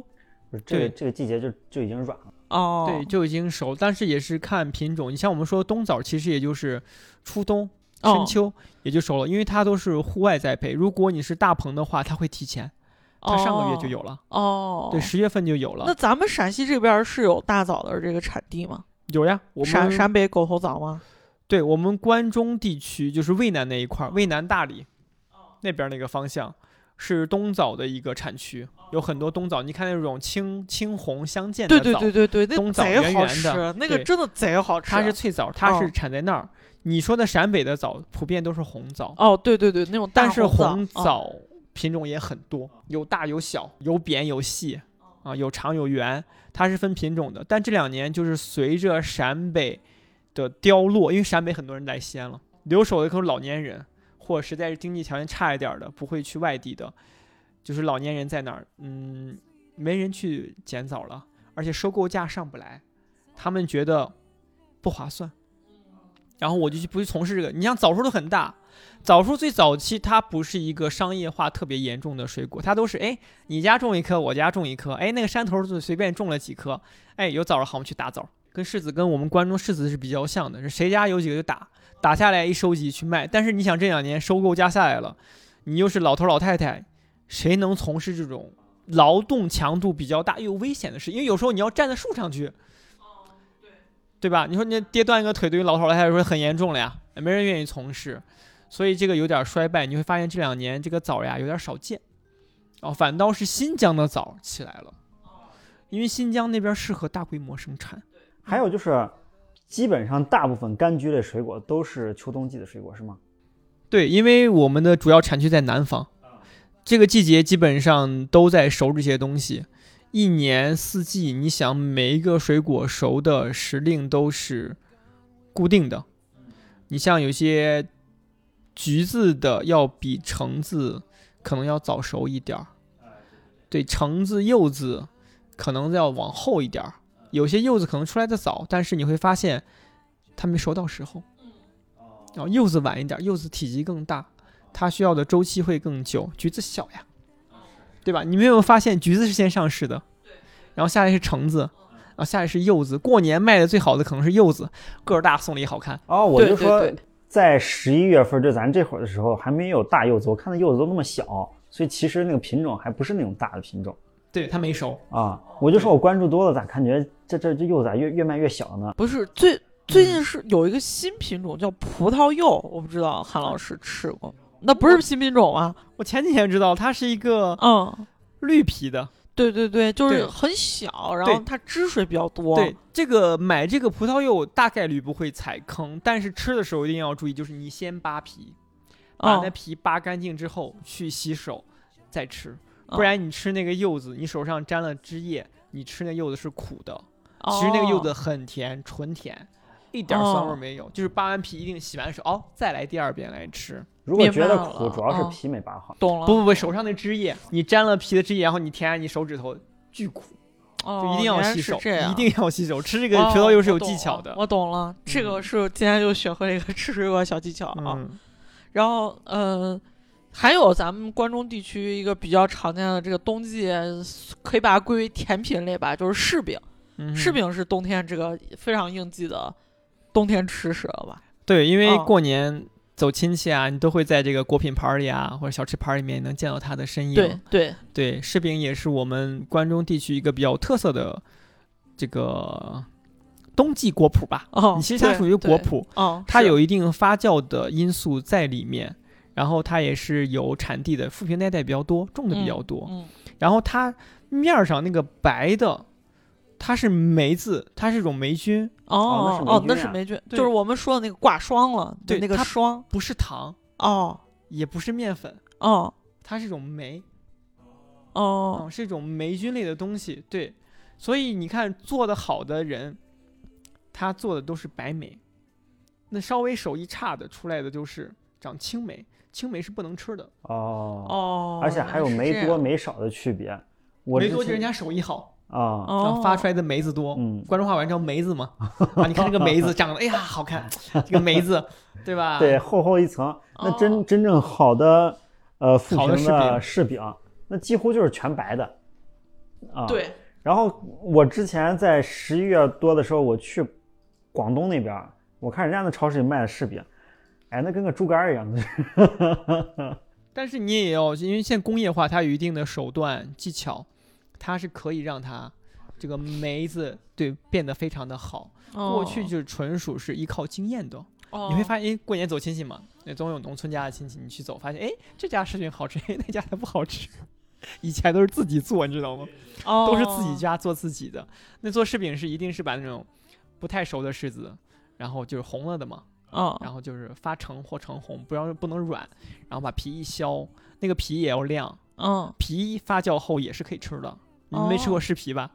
没有吃过柿皮吗？我我妈说那是她小时候的零食有有有有柿皮的，啊。有柿皮，然后剩下的柿饼是削掉皮的，然后它进行发酵之后，它是软更甜，它里面就进行一些糖分的转化、发酵的转化，然后成了柿饼，所以它很黏，因为哦糖质就应该有一个转化过程的。好的柿饼是外面一层那种类似胶一样梅子的皮啊，然后先是梅子皮，对对一一层粉，白色的粉，那个嗯粉不是糖分，那是梅对，都是先削皮，然后再去晒，啊。把水分要脱掉一定的程度之后，然后再把它嗯捂起来，捂啊梅子，对啊捂梅子，然后把那个啊甜度也就捂出来了。啊，嗯然后是这样一个啊过程。嗯然后就是那个白梅子下面是有点那种类似于胶质的那种皮，有点像咱那种糖糖的果，脯一样。嗯然后呢，里面还有一还有一一坨那个特别细软的那个果，那叫什么果仁儿的呃呃果肉的芯儿对，啊，嗯这个有这么三层，那才是一个好的柿饼。对对顶级柿饼，啊，极品。嗯很多是那种品质差的柿饼，就是首先外面没有那一层，没有那层白白色的那个酶，对然后呢里面只有那一层那个果肉的那个皮儿，对没有里面那个最里面那个软的，对那也不行。你吃着可能也甜甜的，但那对于我们陕西人来说，那不叫柿饼，对你次品。你好的柿饼是要流蜜的，你要咬下去是要泛蜜的。对，嗯还有就是梅子是非常内行人才知道这个东西。啊，确实，我之前吃了那么多柿饼，我都不知道那外面这个是梅，还不是是酶我俩还在上期节目疯狂说什么挂霜了什么的。啊，哦不是是 种梅子哦，是种菌类。哦，是我一直以为那是糖霜，天啊！哦没有，它糖分不会那样渗出来，它哦糖分就是胶质了，哦，明白胶质胶哦状的。终终于被解答疑解惑了。嗯那延伸柿饼，我再说一个我秋冬季节贼喜欢吃的东西，就是那个柿子糊它，就是他把那个柿子肉跟那个面粉和在一起，然后拿油一炸，我的妈呀，就是既有柿子这个清甜，又有面香，然后又是油炸食品。贼香贼好吃 这是我就是冬天、秋冬季节最喜欢吃的这个零食之一。我小的时候，嗯、我们家就住那个连着村嘛，那村口有一个阿姨，她我觉得她很有意思，她不是一年四季都在卖这个东西，她就是每到柿子季了。他过来卖卖上三个月，然后人又走了，就是，然后我每年只要他来了，因为我就觉得说，我一年好不容易见你两三个月来了，我就得狂吃，然后我就每天放学基本上路过我就要买一个，它也卖很便宜，五毛钱一个，然后就炸的，它不是那种炸的特别厚，不不像咱们现在回民街的那种，就是有点像月饼大小的那种柿子糊它，它是炸的有点像咱吃的那种早餐油饼似的那种，比较薄比较脆，然后中间柿子贼甜，这个是我秋冬最爱的小零食。嗯，那这个比较 lucky。为什么这样说呢？哦因为有些人他不用柿子也能给你炸出这玩意儿，哦，对，他会他用给你，添加剂的。，对他给你拌啥所以的。你一嗯说这个、哦，他每年只卖三个月，正常。对他要卖六个对月都已经不正常了。对所以很哪来的果 lucky。呀？对，所以没有没有我所以有我为啥就说这个是我就是秋冬季节最美丽的回忆，就对，因为是应季的。只有它这个时候才有，所以对是的我当时就被这个事情，就是在我的童年记忆里就知道，哦，原来柿子就是这阵儿才有的，是的，啊是的，是的。很多东西可以观察出来。但是现在我发现那个回民街确实一年四一年季都在卖。四季都能卖，你想他卖的是啥？而且贼，而且我当时四月份的时候，我吃了一个贼难吃，主要是它里头加了特别多的糖，因为它没有柿子呀。对，它不是靠那个添加剂啊。本身的那种清甜，它就给人糊到那个那个嗓子眼儿，特别难受，就跟我记忆中美味的柿子糊它都不是一个东西，一不是一。个东西，嗯，人造的了，等于说哦是。嗯，只分享一个我的秋冬美食，不知道啥时候还能再遇见它，真的是好想念。嗯，行行，那季节聊完之后，我们其实，呃，到了冬季，确实像韩老师说的，水果已经没多少，不多了。但是呢，真正聚真正吃水果的大概时间，集中吃水果大概时间，其实就赶过年这个年景了。我们就是这个，就聊一下，呃，真正到了西安这边冬天的一些啊、赶年关的一些节令吧。首先，冬天比较早的就是过了腊八就是年嘛。嗯然后呢，西安这我是有印象有记忆，也不是有记忆，西安这块儿就是寺庙特别多。其实到腊八节的时候，有很多地方在施粥。对我不知道这个你们去过没？我虽然没去过，我但是我但是我查了之后发现，几乎这些大寺庙在冬天腊八节的时候都在施粥。是腊八粥吗，那个大兴善寺每年那个贼热闹，我看有照片啥的，嗯，但我没其实没去凑过凑进去过，因为因为人家很多是有那个就是有信仰什么的，人家想要去这个叫什么凑一下，但我觉得我又没有这个需求，就不跟人家去挤了，所以我没有尝试过。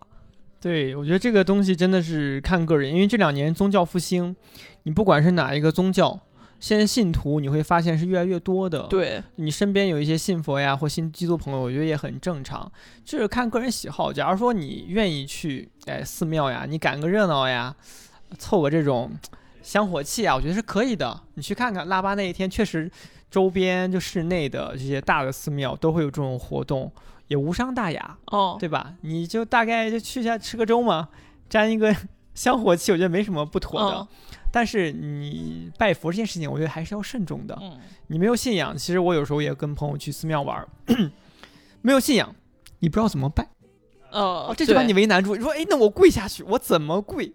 哎，我拜我怎么拜？对对拜几次？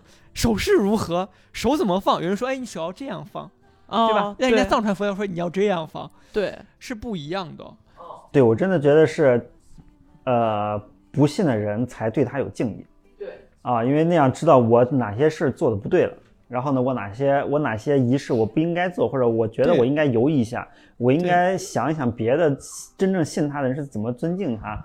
这个事情其实，呃，盲目信的人反而不在意这些，他他去觉得需要满足自己需求，也就去去去不管不管任何仪式或者是任何的这种对这种标准就去做了啊。我觉得大家也没有什么需求的话，在大殿外面嗯转一转，寺庙转一啊转就 OK，吃个粥就 OK 了，就不用去大殿。嗯，对，吃个粥还是没问题的啊。不，虽然其实我印象中去真正想要去在那块儿吃到粥的这个这个市民，还是还是穷苦人偏多一些嗯啊。自己我们想造仪式感的话，在家做也行，但是呢，就是你想要那个氛围，可以去寺庙去去看一看，感受一下这个腊八节施粥的一个这么长时间来的传统文化。你不一定非要去喝到那个粥，但是呢，去可以感受一下，我觉得这个挺好的啊。那冬天腊八节，如果真是在自己家喝喝的话，那是，呃，吃的是吃上了，但是氛围肯定没人家那块儿好。嗯，这个这个是感觉，而且西安确实是因为寺庙很多，真是城里那么多寺庙，所以这个是一个赶上赶上时节的一个点，去可以去感受一下，确实是冬天的一个特色。腊，我其实一直好奇腊八粥是咋做的，就是有没有什么特定的讲究？什么样的粥是腊八粥，还是说在腊八这一天随便做碗粥，它就是腊八粥？它其实是一个宗教来历，哦就是说，嗯，当年释迦摩尼成道的时候，哦他喝了一碗乳糜，哦，就在腊月初八。但想他喝的是乳糜啊，我们一个农业国家哪来这么多奶？好，我们换个东西吧，做粥。哦所以腊八粥是没有一个固定的原料的，就是你怎么做都 OK。那我们可能现在就演化成一种民俗了啊，腊八粥，那好八个吧，哦啊，一般可能会放八种食材在里面，哦，明白了。但其实它最原生的一个状态就是。释迦牟尼成道时候喝了一碗乳糜那就是牛奶加麦片儿。啊，你可以这样理解，是吧？你在家喝牛奶大麦片儿，缅怀一下我们这伟大的一个嗯，对然后。我们这边就是附和一下，附和个八字儿，对啊多加点料。哦所以啊这种八宝粥应该就是从腊八粥这个这个节令食物衍生出来的一个这因为我们标准品。毕竟是一个就是谷谷业，就种植业比较发达的一个农业国家，没有办法跟这种畜牧业国家比的。哦，哎，你们说到腊八粥，我想到其实我小时候我家里喝稀饭，我我们都不管这叫粥叫稀饭，咱我不一样，对吧？我都已经叫法嘛，对，我经我都已经长了很大的时候了，然后就大家一喝，别人都说喝粥，我给人说喝稀饭，感觉自己可土了。但是我现在还是习惯，你让我说粥还是稀饭，我说稀饭。我家就是冬天稀饭有一个比较不一样的东西，是我奶奶会切好多红薯块儿丢到那个稀饭里头，然后就是你的稀饭加红薯就那么那么喝，这是冬天一个不太一样的。刚你们说到粥，我就忽然想到了，嗯嗯，我经常跟我妈争论就是稀饭这件事情。我说稀饭一定要稀，我妈哦说稀饭一定要有饭。对 我我不喜欢喝米太多的稀饭。我家稀饭里各种豆子，什么黄豆、红红豆、绿豆、黑豆。然后我爸我妈就坚信说，一定要人吃五谷杂粮嘛。然后又各种莲，什么银耳、百合，然后还有枣，各种那挺好。大枣、蜜枣，然后反正就不同时令撇不同东西。之前还撇过那什么金银花还是啥，特别苦。我妈说那夏天喝这下火的下火。挺好，挺好的。我小时候就天天喝这些东西，嗯，但现在确实因为长大了，不跟他们在一块吃饭了，就可以再也不用喝它了啊。那么，那么另外一个时令的事情，我不知道你们感受过没，就是还是跟西安这边的寺庙有关系，就是除夕夜和大年初一的抢头香。我没参加过，我也没有参加过，但是我有朋友会去。是吧？这个其实我之所以提出来，就是因为我也是怎么说呢？跳出自己的生活圈之后，才感受到这个氛围。因为你像自己家里这些，嗯，就是自己家里的家庭比较齐整，你过年初一是回家的，你不是在外面，或者然后你在城里，然后你也接触不到这些，所以我感觉过年大年初一或者除夕夜的事情，这两这两天的这个生活其实就是在家里，但其实，在其他很多地方，也不是其他很多地方，咱目前主要以西安这块为例，或者是西安周边，但凡有寺庙的地方，或者是城里这些寺庙的地方，除夕和初一这个寺庙，这个抢头香这个事情是极为隆重的一件事儿。是的，但是我解释一下这件事情啊因为我对宗教也是有了解的。抢头香这件事情，也是因为这两年一个宗教复兴的原因，大家嗯信仰都起来了，对，然后愿意干这件事情了。但是所谓的头香，它的界定是这样界定的，就是说，所谓头香是我今年在开年之后第一次去烧香，叫头香，而不是说我抢了这个寺庙的第一炷香是我烧的。哦，No no no no no，哦不是这个概念。对，所以大家千万不要迷信说，我一定要在十二点在子夜去把这个香烧就是上。强行给自己加仪式感了。哎，对，哦这个就是要界定一下个人和这个整体的一个就不要被啊商业所裹挟。对而且说实话，我们传统的计时方法搞嗯清楚哦，我们是在晚上十一点开始的另一天，哦，而不是十二点，对吧？那哦你想，哎，那我十一点就可以烧了，对对对对，对不对？我十一点就可以烧了。观念上。对，因为啊传统的就是子时是十一点到哦一点，因为我，嗯，语文老师 对这些比较熟悉啊。对，因为我会看八字，哦，对我知道这个八字它的一天你的准确时间。有时候我跟人算八字的话，我就问你，你哪一天生的，到底是几点？你这个时间点如果在晚上十一点的话，它就是很有说法的。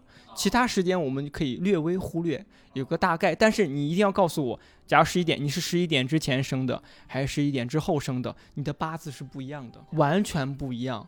所以这一个点我就知道。所以你想想，那烧头香，那是还是十二点这个概念吗？烧头香还是我初一去烧这个概念吗？都不是。所以你不要被商业上的一些东西所裹挟。那有些寺庙它商业化程度很高，哎，我卖头香你，那我卖头香呢，嗯，多钱标价，哦，。对对，可不可怕？对，这就很可怕。你想僧人就动了这种俗心了，但是我们不在此评价他们啊，这个啊对，我们就是说这个商业行为。对，啊嗯，嗯，关那关于抢头香这个事情，我我们印象比较深的是那种南方呀，或者是更大城市那种血流，跟极限运动一样百米 冲刺突然插抢插一个那个香。他没闹清楚这个概念吗。其实这个完全没必要。我小时候老看那个抢头像打头破血流，就是香港嘛，就是那种什么今天抢头宗教信仰香比较强，，对，抢头像又怎么样了？又怎么样？我当时，因为咱其实说实话，咱作为北方人，就是这宗教信仰确实比较淡薄，而且我家也没有说谁信这个，都不懂。我当时还纳闷儿，我说这有啥抢的？我天呐，打的头破血流的，我当时觉得百思不得其解啊就是立功嘛，啊！在神明面前想立功的嘛，想表现的嘛。那平常多积德也是一件好事儿。对，这个你说对嗯了，不在乎那一炷香，对，嗯，在于平时修为。就我们是如果但凡生活在寺庙周边的话，都会能感受到初一烧香的这个极为浓烈的氛围。然后呢，因为能聚人，所以初一的时候很多寺庙周边是有庙会的。嗯啊，你来那么多人，大家都凑一块儿，然后呢又过年又又有气氛，然后呢热热闹闹的，然后呢就有一些庙会的活动是在初一。那这个的话，如果大家感兴趣，可以去，哎，可以去看看，可以去体验一下，因为确实大年初一，你如果是自己在家的话，家庭整个家族没那么大的话，你确实初一没啥事儿，你到了初一你就闲了，可能家族大才麻烦呢。啊，家族大了你就处理家族的事，你根本就分不开身啊。但是你要是人少的话，初一没啥事儿，那你可以去周边的寺庙去转一转啊，然后去看看他们这些过年的氛围。因为你想感受呃城市里的过年氛围的话，现在其实很难了啊，又不放炮又不啥的嗯啊，只有说是围绕着这些呃寺庙啊宗教场所啊，它会在过年有这些类似烧头香的这些活动。可以去嗯去逛逛庙会啊，蹭个喜气儿啊！对对对，感受一下过年氛围，也就这些条，也就这些条件了。然后呢，据我所知，西安周边大大小小的这些寺庙都有过年的庙会活动，都可以去，嗯你就挑离你家近的就行了。你像去远的地方，我天呐，那几尤其那几个镇子中间有一个特别大的寺庙，那也不必去。大家还是搜一下吧人太多了。这两年疫情实在不好说，嗯有些活动它可能会禁止，但我看这个二十条出来之后，可能相关的不会那么严格禁止。是是是是，总之是个契机啊。就是我们家算是亲戚比较少的，就基本上我爸、我妈、我爷爷奶奶，然后大年初一他们也就是老人嘛，也不太出去转，然后就剩我我爸、我妈了，我们三个。然后我们家其实有一阵儿时间，就连续每年的大年初一，我们都去开元吃饭，然后开元已经成为另外一个庙会了，你也比较特别。对 对对，啊、别致。啊，然后因为实在真的没事儿干，就是你像说的，家里也没啥亲戚嘛，你也不走动。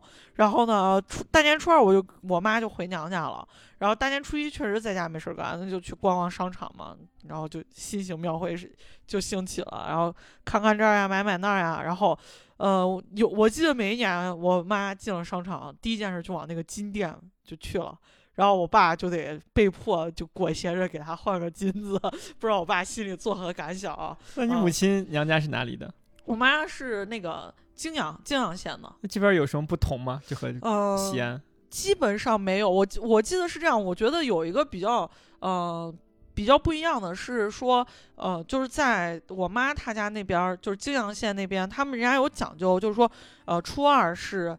呃，这个叫什么？外嫁的女儿要回门，然后初三是什么亲戚走动，初四是什么？比如说，先是哥哥去看妹妹，然后妹妹又去看哥哥，哦、就这样来回。所以我当时就觉得特别奇怪。嗯、我当时比如说我跟我妈就住在这个她娘家，然后比如说初二是我姨妈来我舅舅家了，初四又变成我舅舅去我姨妈家了。然后他们有讲究，对我当时就一一整个不理解，我说咋又去？不是已经见过了吗？然后我妈就说不不，人家的都是有讲究的，主客不一一样的。对对对，他是你是去去人家家做客的啊，对这个我觉得对，你不用很有洗碗。意思，对对，就是这个我觉得很有意思，其他的倒没有什么特别的不一样的，因为就是都一起都是一样嘛，吃饭大家聊天嗑瓜子皮啥的，嗯，那哦。差不多，因为我父母都是临潼人，我也临哦潼人，没有太特殊的讲究在我们那？儿。基本上就像你说的，哎，就是初二回娘家呀，对对，对其他的哎呀都没有那种讲究那么细，什么姨妈来对。对对看什么，可哦。能小时候有那种送灯环节，哦，就舅舅给外甥啊，对对对。送灯对。哦，那几年可能小时候没有完灯之前，十二岁之前，对，他会年年来，会有比较有趣。这两年感觉哎，舅舅也不来了啊，哦我也不去舅舅家，也不是说不去，就是没有那么固定的一个日子去，因为我家亲戚也比较少，可能我们就是哎哪天闲了，哎好去吧，对对打电话基本上就是这样啊。嗯我妈嗯以前还会在娘家住啥的，然后现在她也不愿意在娘家住了，因为就是因为就是我我舅舅妈给她收拾屋子也很辛苦，然后呢，她因为现在车就是路修的非常通畅了嘛，嗯她半个多小时来回就走了，她可能初二回去，中午吃顿饭，下午就回来了。她过年比如说大年初六、初七没事儿又回去了，现在对就已经成这样了。对，因为哦你日常化的交通很方便，对，你包括不是过年我也能回家，对对对其实过年就没有那么严重了，他基本上隔上个呀一两周、两三周就回去看看呀，反正都对挺好哥哥。嫂子嘛什么的去看看，感觉好像过年就没啥。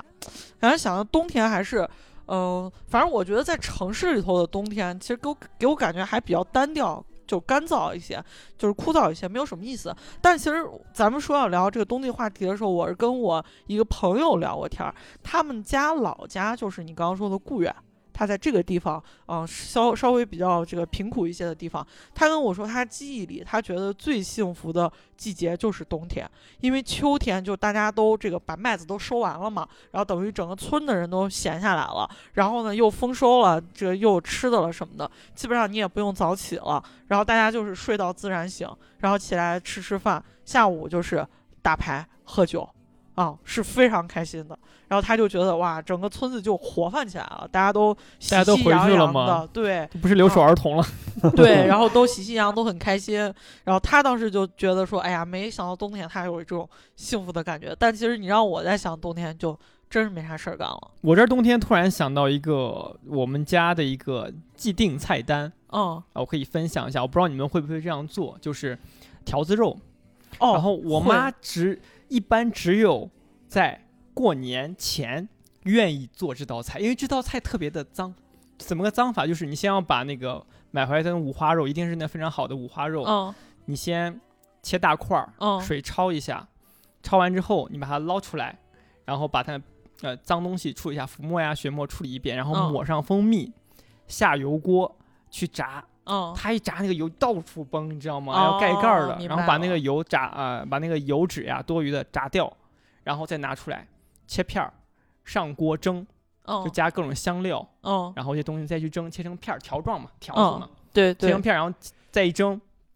如果你当时吃的话，你觉得风味略差，怎么哦办？你放一晚上，等它凉透了，啊，第二天再回锅再蒸一遍，哦，巨好吃。那那个肉就入口即化，嗯没有猪肉的腥臊的味道，因为它炸嗯过、又烧过，然后那个肥肉呢又不是很腻，就入口即化。对然后瘦肉呢又不柴，对超级好吃，而且里面会加糖啊，对做一个佐料，它的口感其实会更饱满。这是我们家过年就一定会做的一道菜，因为嗯我妈怕收拾，她觉得哎，你这个油崩的到处都是，太脏太脏了，我就过年给你来这一回吧。但她一次会做很多，啊，就放到一个搪瓷啊盆儿里面，然后吃的时候把它挑出来，重新再一蒸，就很方便。哦其实，而且你想，冬天其实农村嘛，这但是农村人的做法嘛，但是现在大家都用冰箱了。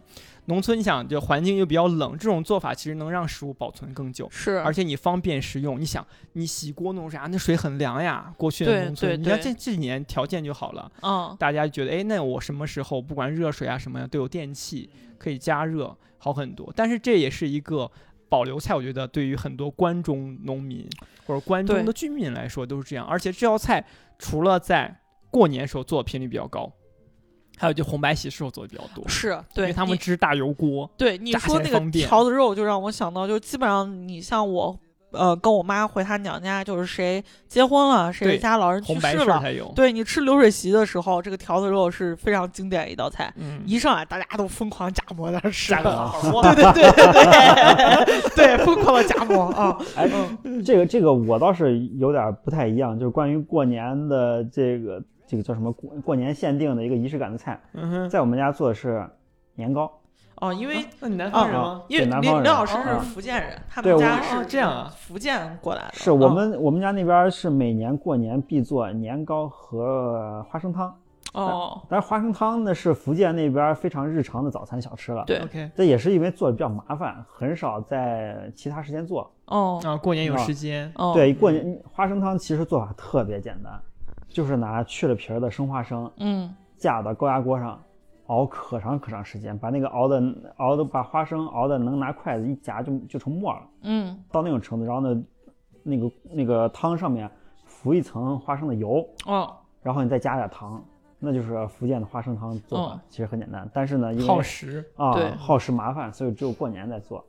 呃，然后呢，年糕呢也是比较神奇，年糕那玩意儿，我们家做那个福建口味的年糕，它有点像那种大奶酪一样那个造型，一个圆形的，然后呢是之前是在盆里一扣扣出来的。嗯哼，它那个做法就是拿汤圆粉，因为汤圆粉就是米粉嘛，嗯啊，然后呢加点糖，加点一些香料什么的和，然后呢一和好之后，在盆子的盆底铺一层，也是铺一层花生，然后再把那个米粉铺上去，然后再一蒸，蒸熟了之后再扣过来，然后呢跟切蛋糕一样切切小块切小条吃。有点像我们这边甜饭，哦，对对对哎对对哎，你说这个是有点这个意思了啊，不过它那个稍微有点不太不能是这个东西一年过年做了能吃一年，就它、哦因为年糕嘛，它这个东西嗯冻也能吃啊，哦干着也能吃，然后呢特别黏的时候也能吃，然后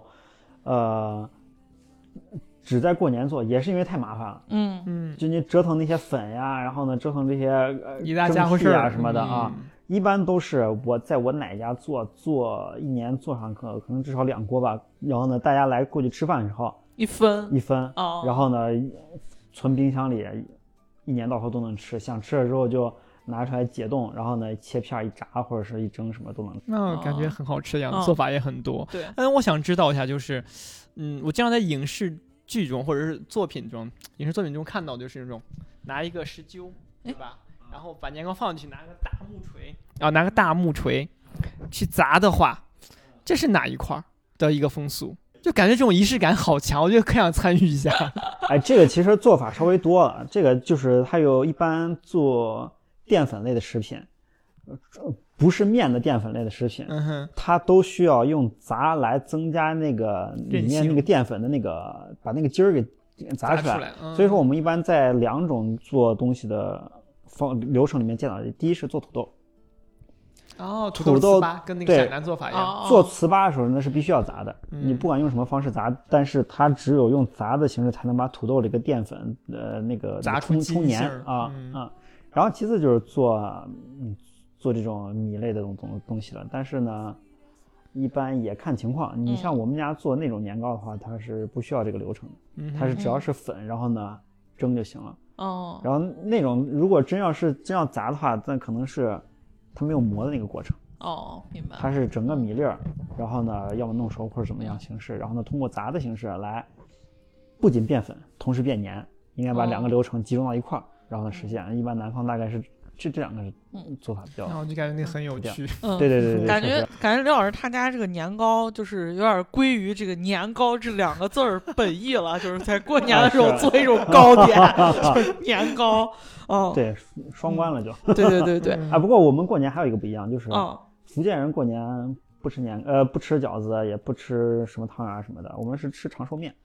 哦，这样你们吃啊面哦？哦，一般一般就是自己家里煮一锅那种大骨汤，然后呢下挂面，然后呢年初一早上要吃一个长寿面，再加个鸡蛋什么的，哦，然后再再吃点这些年糕啊什么小零哦食之类的，一般是这个吃法，你完全没有说是需要做这种包包饺子之类的这样子的，咱们嗯通常意识当中的这种仪式感。嗯，我我们家这边就是我奶奶爷爷都是河南人，我不知道这个呃是不是跟嗯、韩老师家有所区别。我家过年的时候，年前我我奶奶会做好几样东西，一个是炸那种丸子，就有肉丸子，有素丸子，这是一个，然后还有一个叫炸麻叶，但是那个麻叶就是嗯也没有叶子，就是放一点那个调料，然后用那个面面糊糊去炸。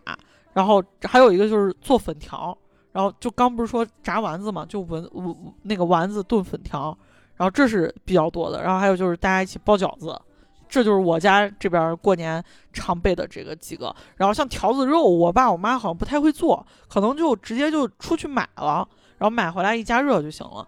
但是我爸特别热衷于做一个东西叫蒸碗儿。这个东西哦他贼喜欢做，他一做做十几个，你知道吗？但是我给你，嗯，大家听过播客节目听的比较多的也知道，我爸这个人就是手艺有点欠佳，他就是他做东西不讲究，就是他他不钻研，他完全就是万物仅凭感觉，他感觉这个东西可以了，他就是给你吃，所以我爸的这个蒸碗水平就忽上忽下，然后导致我有时候一下吃到贼难吃的蒸碗，就给我留下心理阴影，我就觉得这东西都不好吃。但我后来吃一吃外头的蒸碗，我觉得挺好吃，就是我爸做的不太行。嗯，我不知道你家有没有就是做这些东西。这个其实你刚刚说的有几个东西，我妈也是会做的，也是在哦过年期间，就是那个麻叶哦哦和丸子，哦因为油锅已经架起来了，哦，我们管对对对，着过年给人架炸油锅啥都是炸，对对对，炸啥都炸，对你不炸就浪费啊！油锅架起来，丸子一炸，然后应该是先炸麻叶后炸丸子，对对对丸子是有腥味儿的。对然后麻叶就是像你说的，就是用面和完之后改成很薄，然后切片儿，对对对切的跟，树叶一样，啊，然后菱里面可以形呀，各种形对，然后你可以嗯加芝麻，加一些简单调味品，有做的是甜口的，对对对，有的是咸口的，嗯完了之后一炸。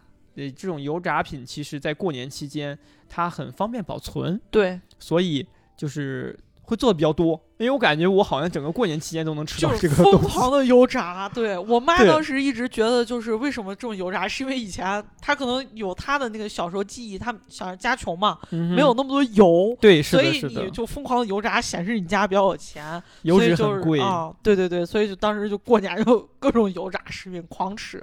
对哦，但我现在觉得，嗯，其实咱们生活条件好了，吃油炸食品的时候其实也挺多的，但是哦我觉得还是过年最多，还是有仪式感吧。我说平时控控油，哦，到过年的时候，嗯，疯狂一把也 OK。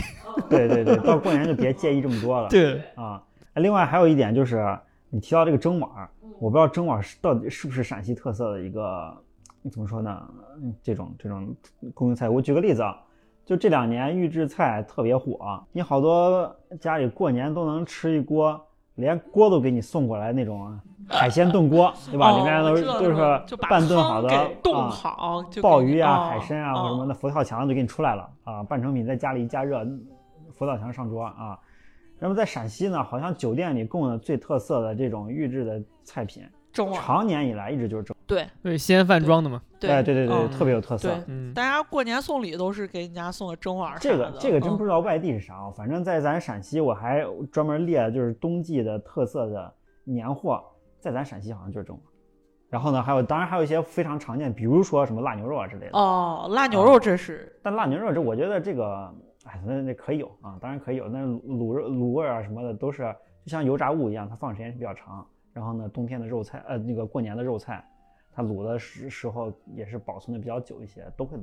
腊牛肉我可以补充一下，哦就大家知不知道为什么回坊的腊牛肉会比较好呢？你猜是哪一个原料出问题了？是牛肉那拿出不是一个一个清真方面的一个原料不是不是，猜主要的就是它属于配料，但是要用，啊，那那是哦那是牛吗？不是我刚说了牛，等一下，腊牛肉的那个“腊”字儿是月字旁一个那个那个那指的是油脂，油脂啊、嗯就是你们可想不到是水。啊？为什么是水？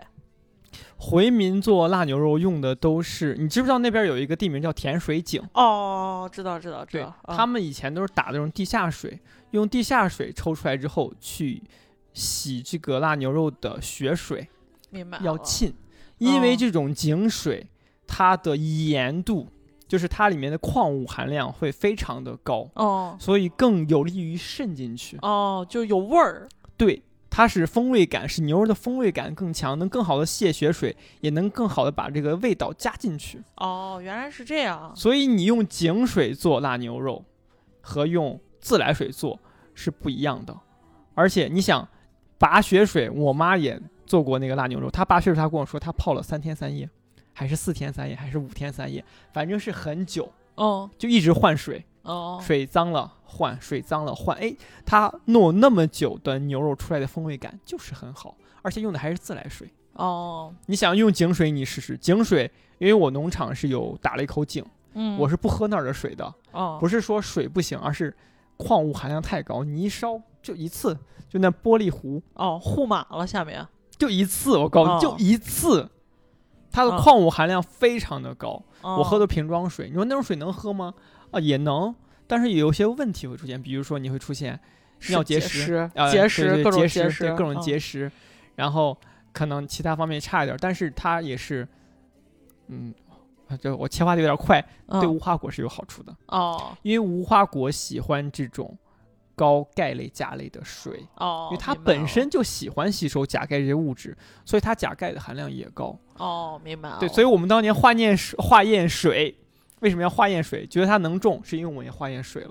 水对于哦作物来说也很关键。哦，明白了，它也原来还呈有这么碱性个这么个说法。对，哦所以你看早期回民街做的腊牛肉是不是品质比较高？因为他们用的是井水。嗯，这两年我不知道是否是所有的回坊牛肉都用井水，但是早年间的他们之所以出名，就是因为用了井水。自家哦后院一口井，我就用我家自家井水做。懂了，明白了。秘方，它属于嗯秘方里面一个不起眼的秘方。哦，明白了。所以说，这个还是比较有意思的。我光记得小的时候，我确实跟我爸我妈就是排队买腊牛肉的那个盛况，就真的很很离谱很。对他那个呃，就是尤其是在那个回民街那个西洋市路口，不是刘继孝家和这个呃，还有还有一个老刘家和老铁家嘛，两家对着。我的妈呀，那个队简直排的就没无边无际，还有什么早上三点到四点去排的啊！但是我觉得我以前觉得这个事情就特别无聊，但我现在传统，我现在很喜欢，我现在觉得说，哎，你如果让我去排，你让我排一个网红食品，我死都不会去的。但你要说咱们上回坊买辣牛肉排三个小时，我说那排去买一次给他买个五六斤，啊、我觉得这这个也算是这个城市生活当中的一部分吧，乐趣。对，是的，也是这种习俗，因为就过年才干这种事情。你说平时你去回坊买个牛肉排队吗？不排，来吧，哦腰季节，腰季节。对对啊。对，就是过年那个稀缺性，就导致了还挺有意思。我家过年就是还有吃山货会多一些，平常其实吃的少，像什么松子儿呀，然后山核桃呀，就是那些东西就就会吃的比较多。因为我小时候家里其实就没有那么有钱，然后那些东西也比较贵，我爸我妈会买的就是心疼一点儿买。现在也哦很贵，对，但现在其实因为你长大了，你收入高了。不像那个小时候，一个是收入还算可以，然后还有一个是那个你不像小时候那么贪嘴，你就想冷怂的吃，你现在吃点儿把你油的都有点儿受不了。我就记得一个比较搞笑的事情，是我小时候巨喜欢吃那个松子儿，因为实在是香，就是那个油香太香了。然后我本身就比较好这口，然后我就一直吃。有一次我们家就是办年货，好像提前十天，我妈买好那个松子，然后我给抓完了。然后我妈当时就很生气，然后拉肚子吗？没有，就一直吃，我就把它当瓜子儿嗑。然后第二年，我妈又买瓜子儿，那个松子儿，然后不知道藏哪儿了。然后晚半夜我就想吃的不行，就在家翻箱倒柜在那儿找，呀，就感觉很搞笑。但其实现在已经没有这种乐趣了，现在我妈也不会管我了。嗯，我不知道李老师还有没有说冬季比较有意思的话啊、回忆？就是我现在不太清楚冬季真正围绕陕西特色还有什么一些过年的特产啊啊，因为这种真的是商品化达到一定程度之后，那全国的货都能串，咱能想到的也就是蒸碗和腊牛肉了对，对，啊。哦，它比较有地方特色。对对对，因为现在物流体系真的很发达，就是你想买山东的、北海的、海南的、黑龙江的，就到处都有。是是是嗯，所以真要重新挖掘我们本地特色的话，不知道有啥了。听众朋友们，如果呃知道有什么非常本地的西安过年特色的呃对嗯特色的特产啊，给我们给我们留言说一下啊，我们回头再重新宣传宣传。也算也算，软香酥算了，做的做的很很好，我觉啊得。嗯对，我，然后呢，然后呢，这个今天今天聊这个冬天的话题，我就给大家收个尾啊，就是我们不断的聊这个季节的话题，也就是想让大家在每个季节都有参与感。当然，这个我们在每期节目都在聊啊。然后呢，包括这次咱们因为赶上冬季了，就聊了一些过年的话题。然后呢，我聊的过程就就会想到，咱其实都说过年一直在失去过年的氛围，然后呢，失去过年的感觉，因为这些什么胖胖什么都活动都没了。但其实还有其他活动，像我们今天聊的这些各种乱七八糟的，你买个呃这些年货呀，或者是逛个庙会啊什么的，也有其他形式来实现。那这个生，咱们现在生活水平高了，依旧是想要创造更多的仪式感。那想要创造更多仪式感，那还是需要，呃，就是就是自己想办法嘛。那现在其实有一些其他的玩法，我们也都给大家聊了聊。那就那就是刚好，嗯也是应了这个系列的话题，就是我们继续为大家找每个季节的，呃，这个体验感、氛围感和仪式感。那就是我们每次聊这个季节话题的这个初衷啊。我觉得就是说，借这个话题来继续分享你们你们这边关于农业和自然的体验，其实是跟跟现在我们常见的城市生活是有很大落差的。所以说这这种节目之后，如果有春天的话题，可能还会再叫你来。然后呢，如果如果有这样子有有这样子分享机会的话，我在现现在想到这样一个点，我先想到这个点就是，就是我想补充一点，就是说一下，大家可以观察一下水。其实，在农场，水在冬天是能够很直观的体现这个气温的变化的。为什么？因为你温度低的话，水结的冰就薄；如果太冷的话，你水结的冰非常的厚，可能超过十厘米，而且它不化。早晚是有温差的。如果薄薄的冰，它晚上冻冰，白天就化了。因为我有一个小池塘，里面养了金鱼，我就会关注。哎，假如说那白天冰化，是不是我要投喂一点饲料给它，让它不要饿死？不是说冻冰了，这鱼就不吃了，它也进食，只进食的比较少。那冰太厚了，那我就想，那我要不要把那个井水抽出来补充一下？井水的温度是恒定的，它是冬暖夏凉。你冬天摸它，哎哎，好热呀，跟温泉一样，真的，我告诉你，真的不夸张。你放进去，冰瞬间，哎，不是瞬间，过一会儿是会化的。井水呢的温度就会让你觉得，哎，冷暖的变化，但是外界的水更能让你感感受到就是四季的变化。所以我觉得，而且我们放井水的时候也会想，那可能大家觉得，那你是不是二十四小时都能放井水？并不是，也是白天中午最热的时候你才能放，不然它管子住了。管子里是冰，你一放是会爆管儿的，那也很严重。所以我觉得这些都是可能大家在城市生活不太知道的东西。可能早期你生活在城市，自来水管可能是公用的，你看这晚上我要拿它包起来，都包起来，或者早是早上没有水了，妈呀怎么办？拿火烧，对吧？有些城市人我觉得在早年间是会有这种经历的，就是拿火烧水管让它出水。但是现在在农村，其实，在我们农场那边依旧是这样的一个状况。就还是有呃韩韩老师从他自己农场的经营经验，才能给我们分享一些真正的这个冬天体验。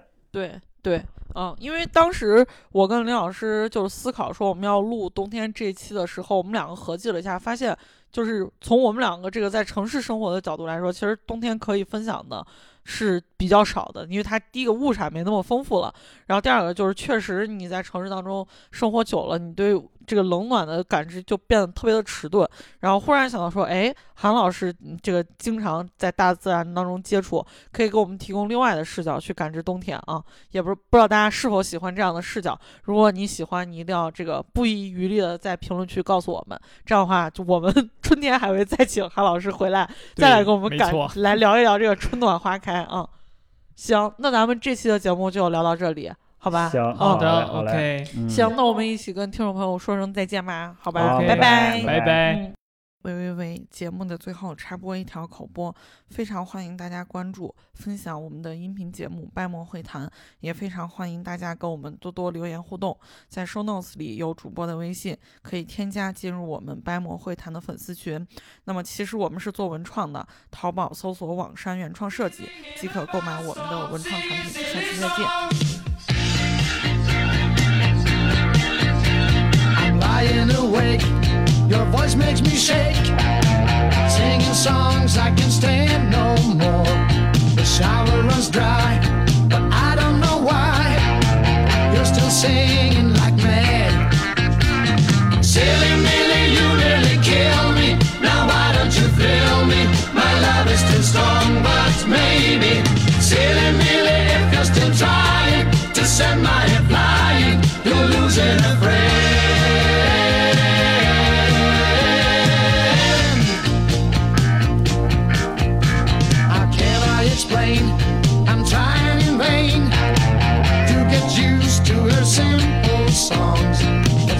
doesn't care, and I cannot bear that she's driving me mad.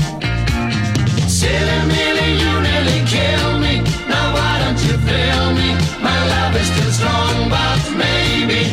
Silly Millie, if you're still trying to send my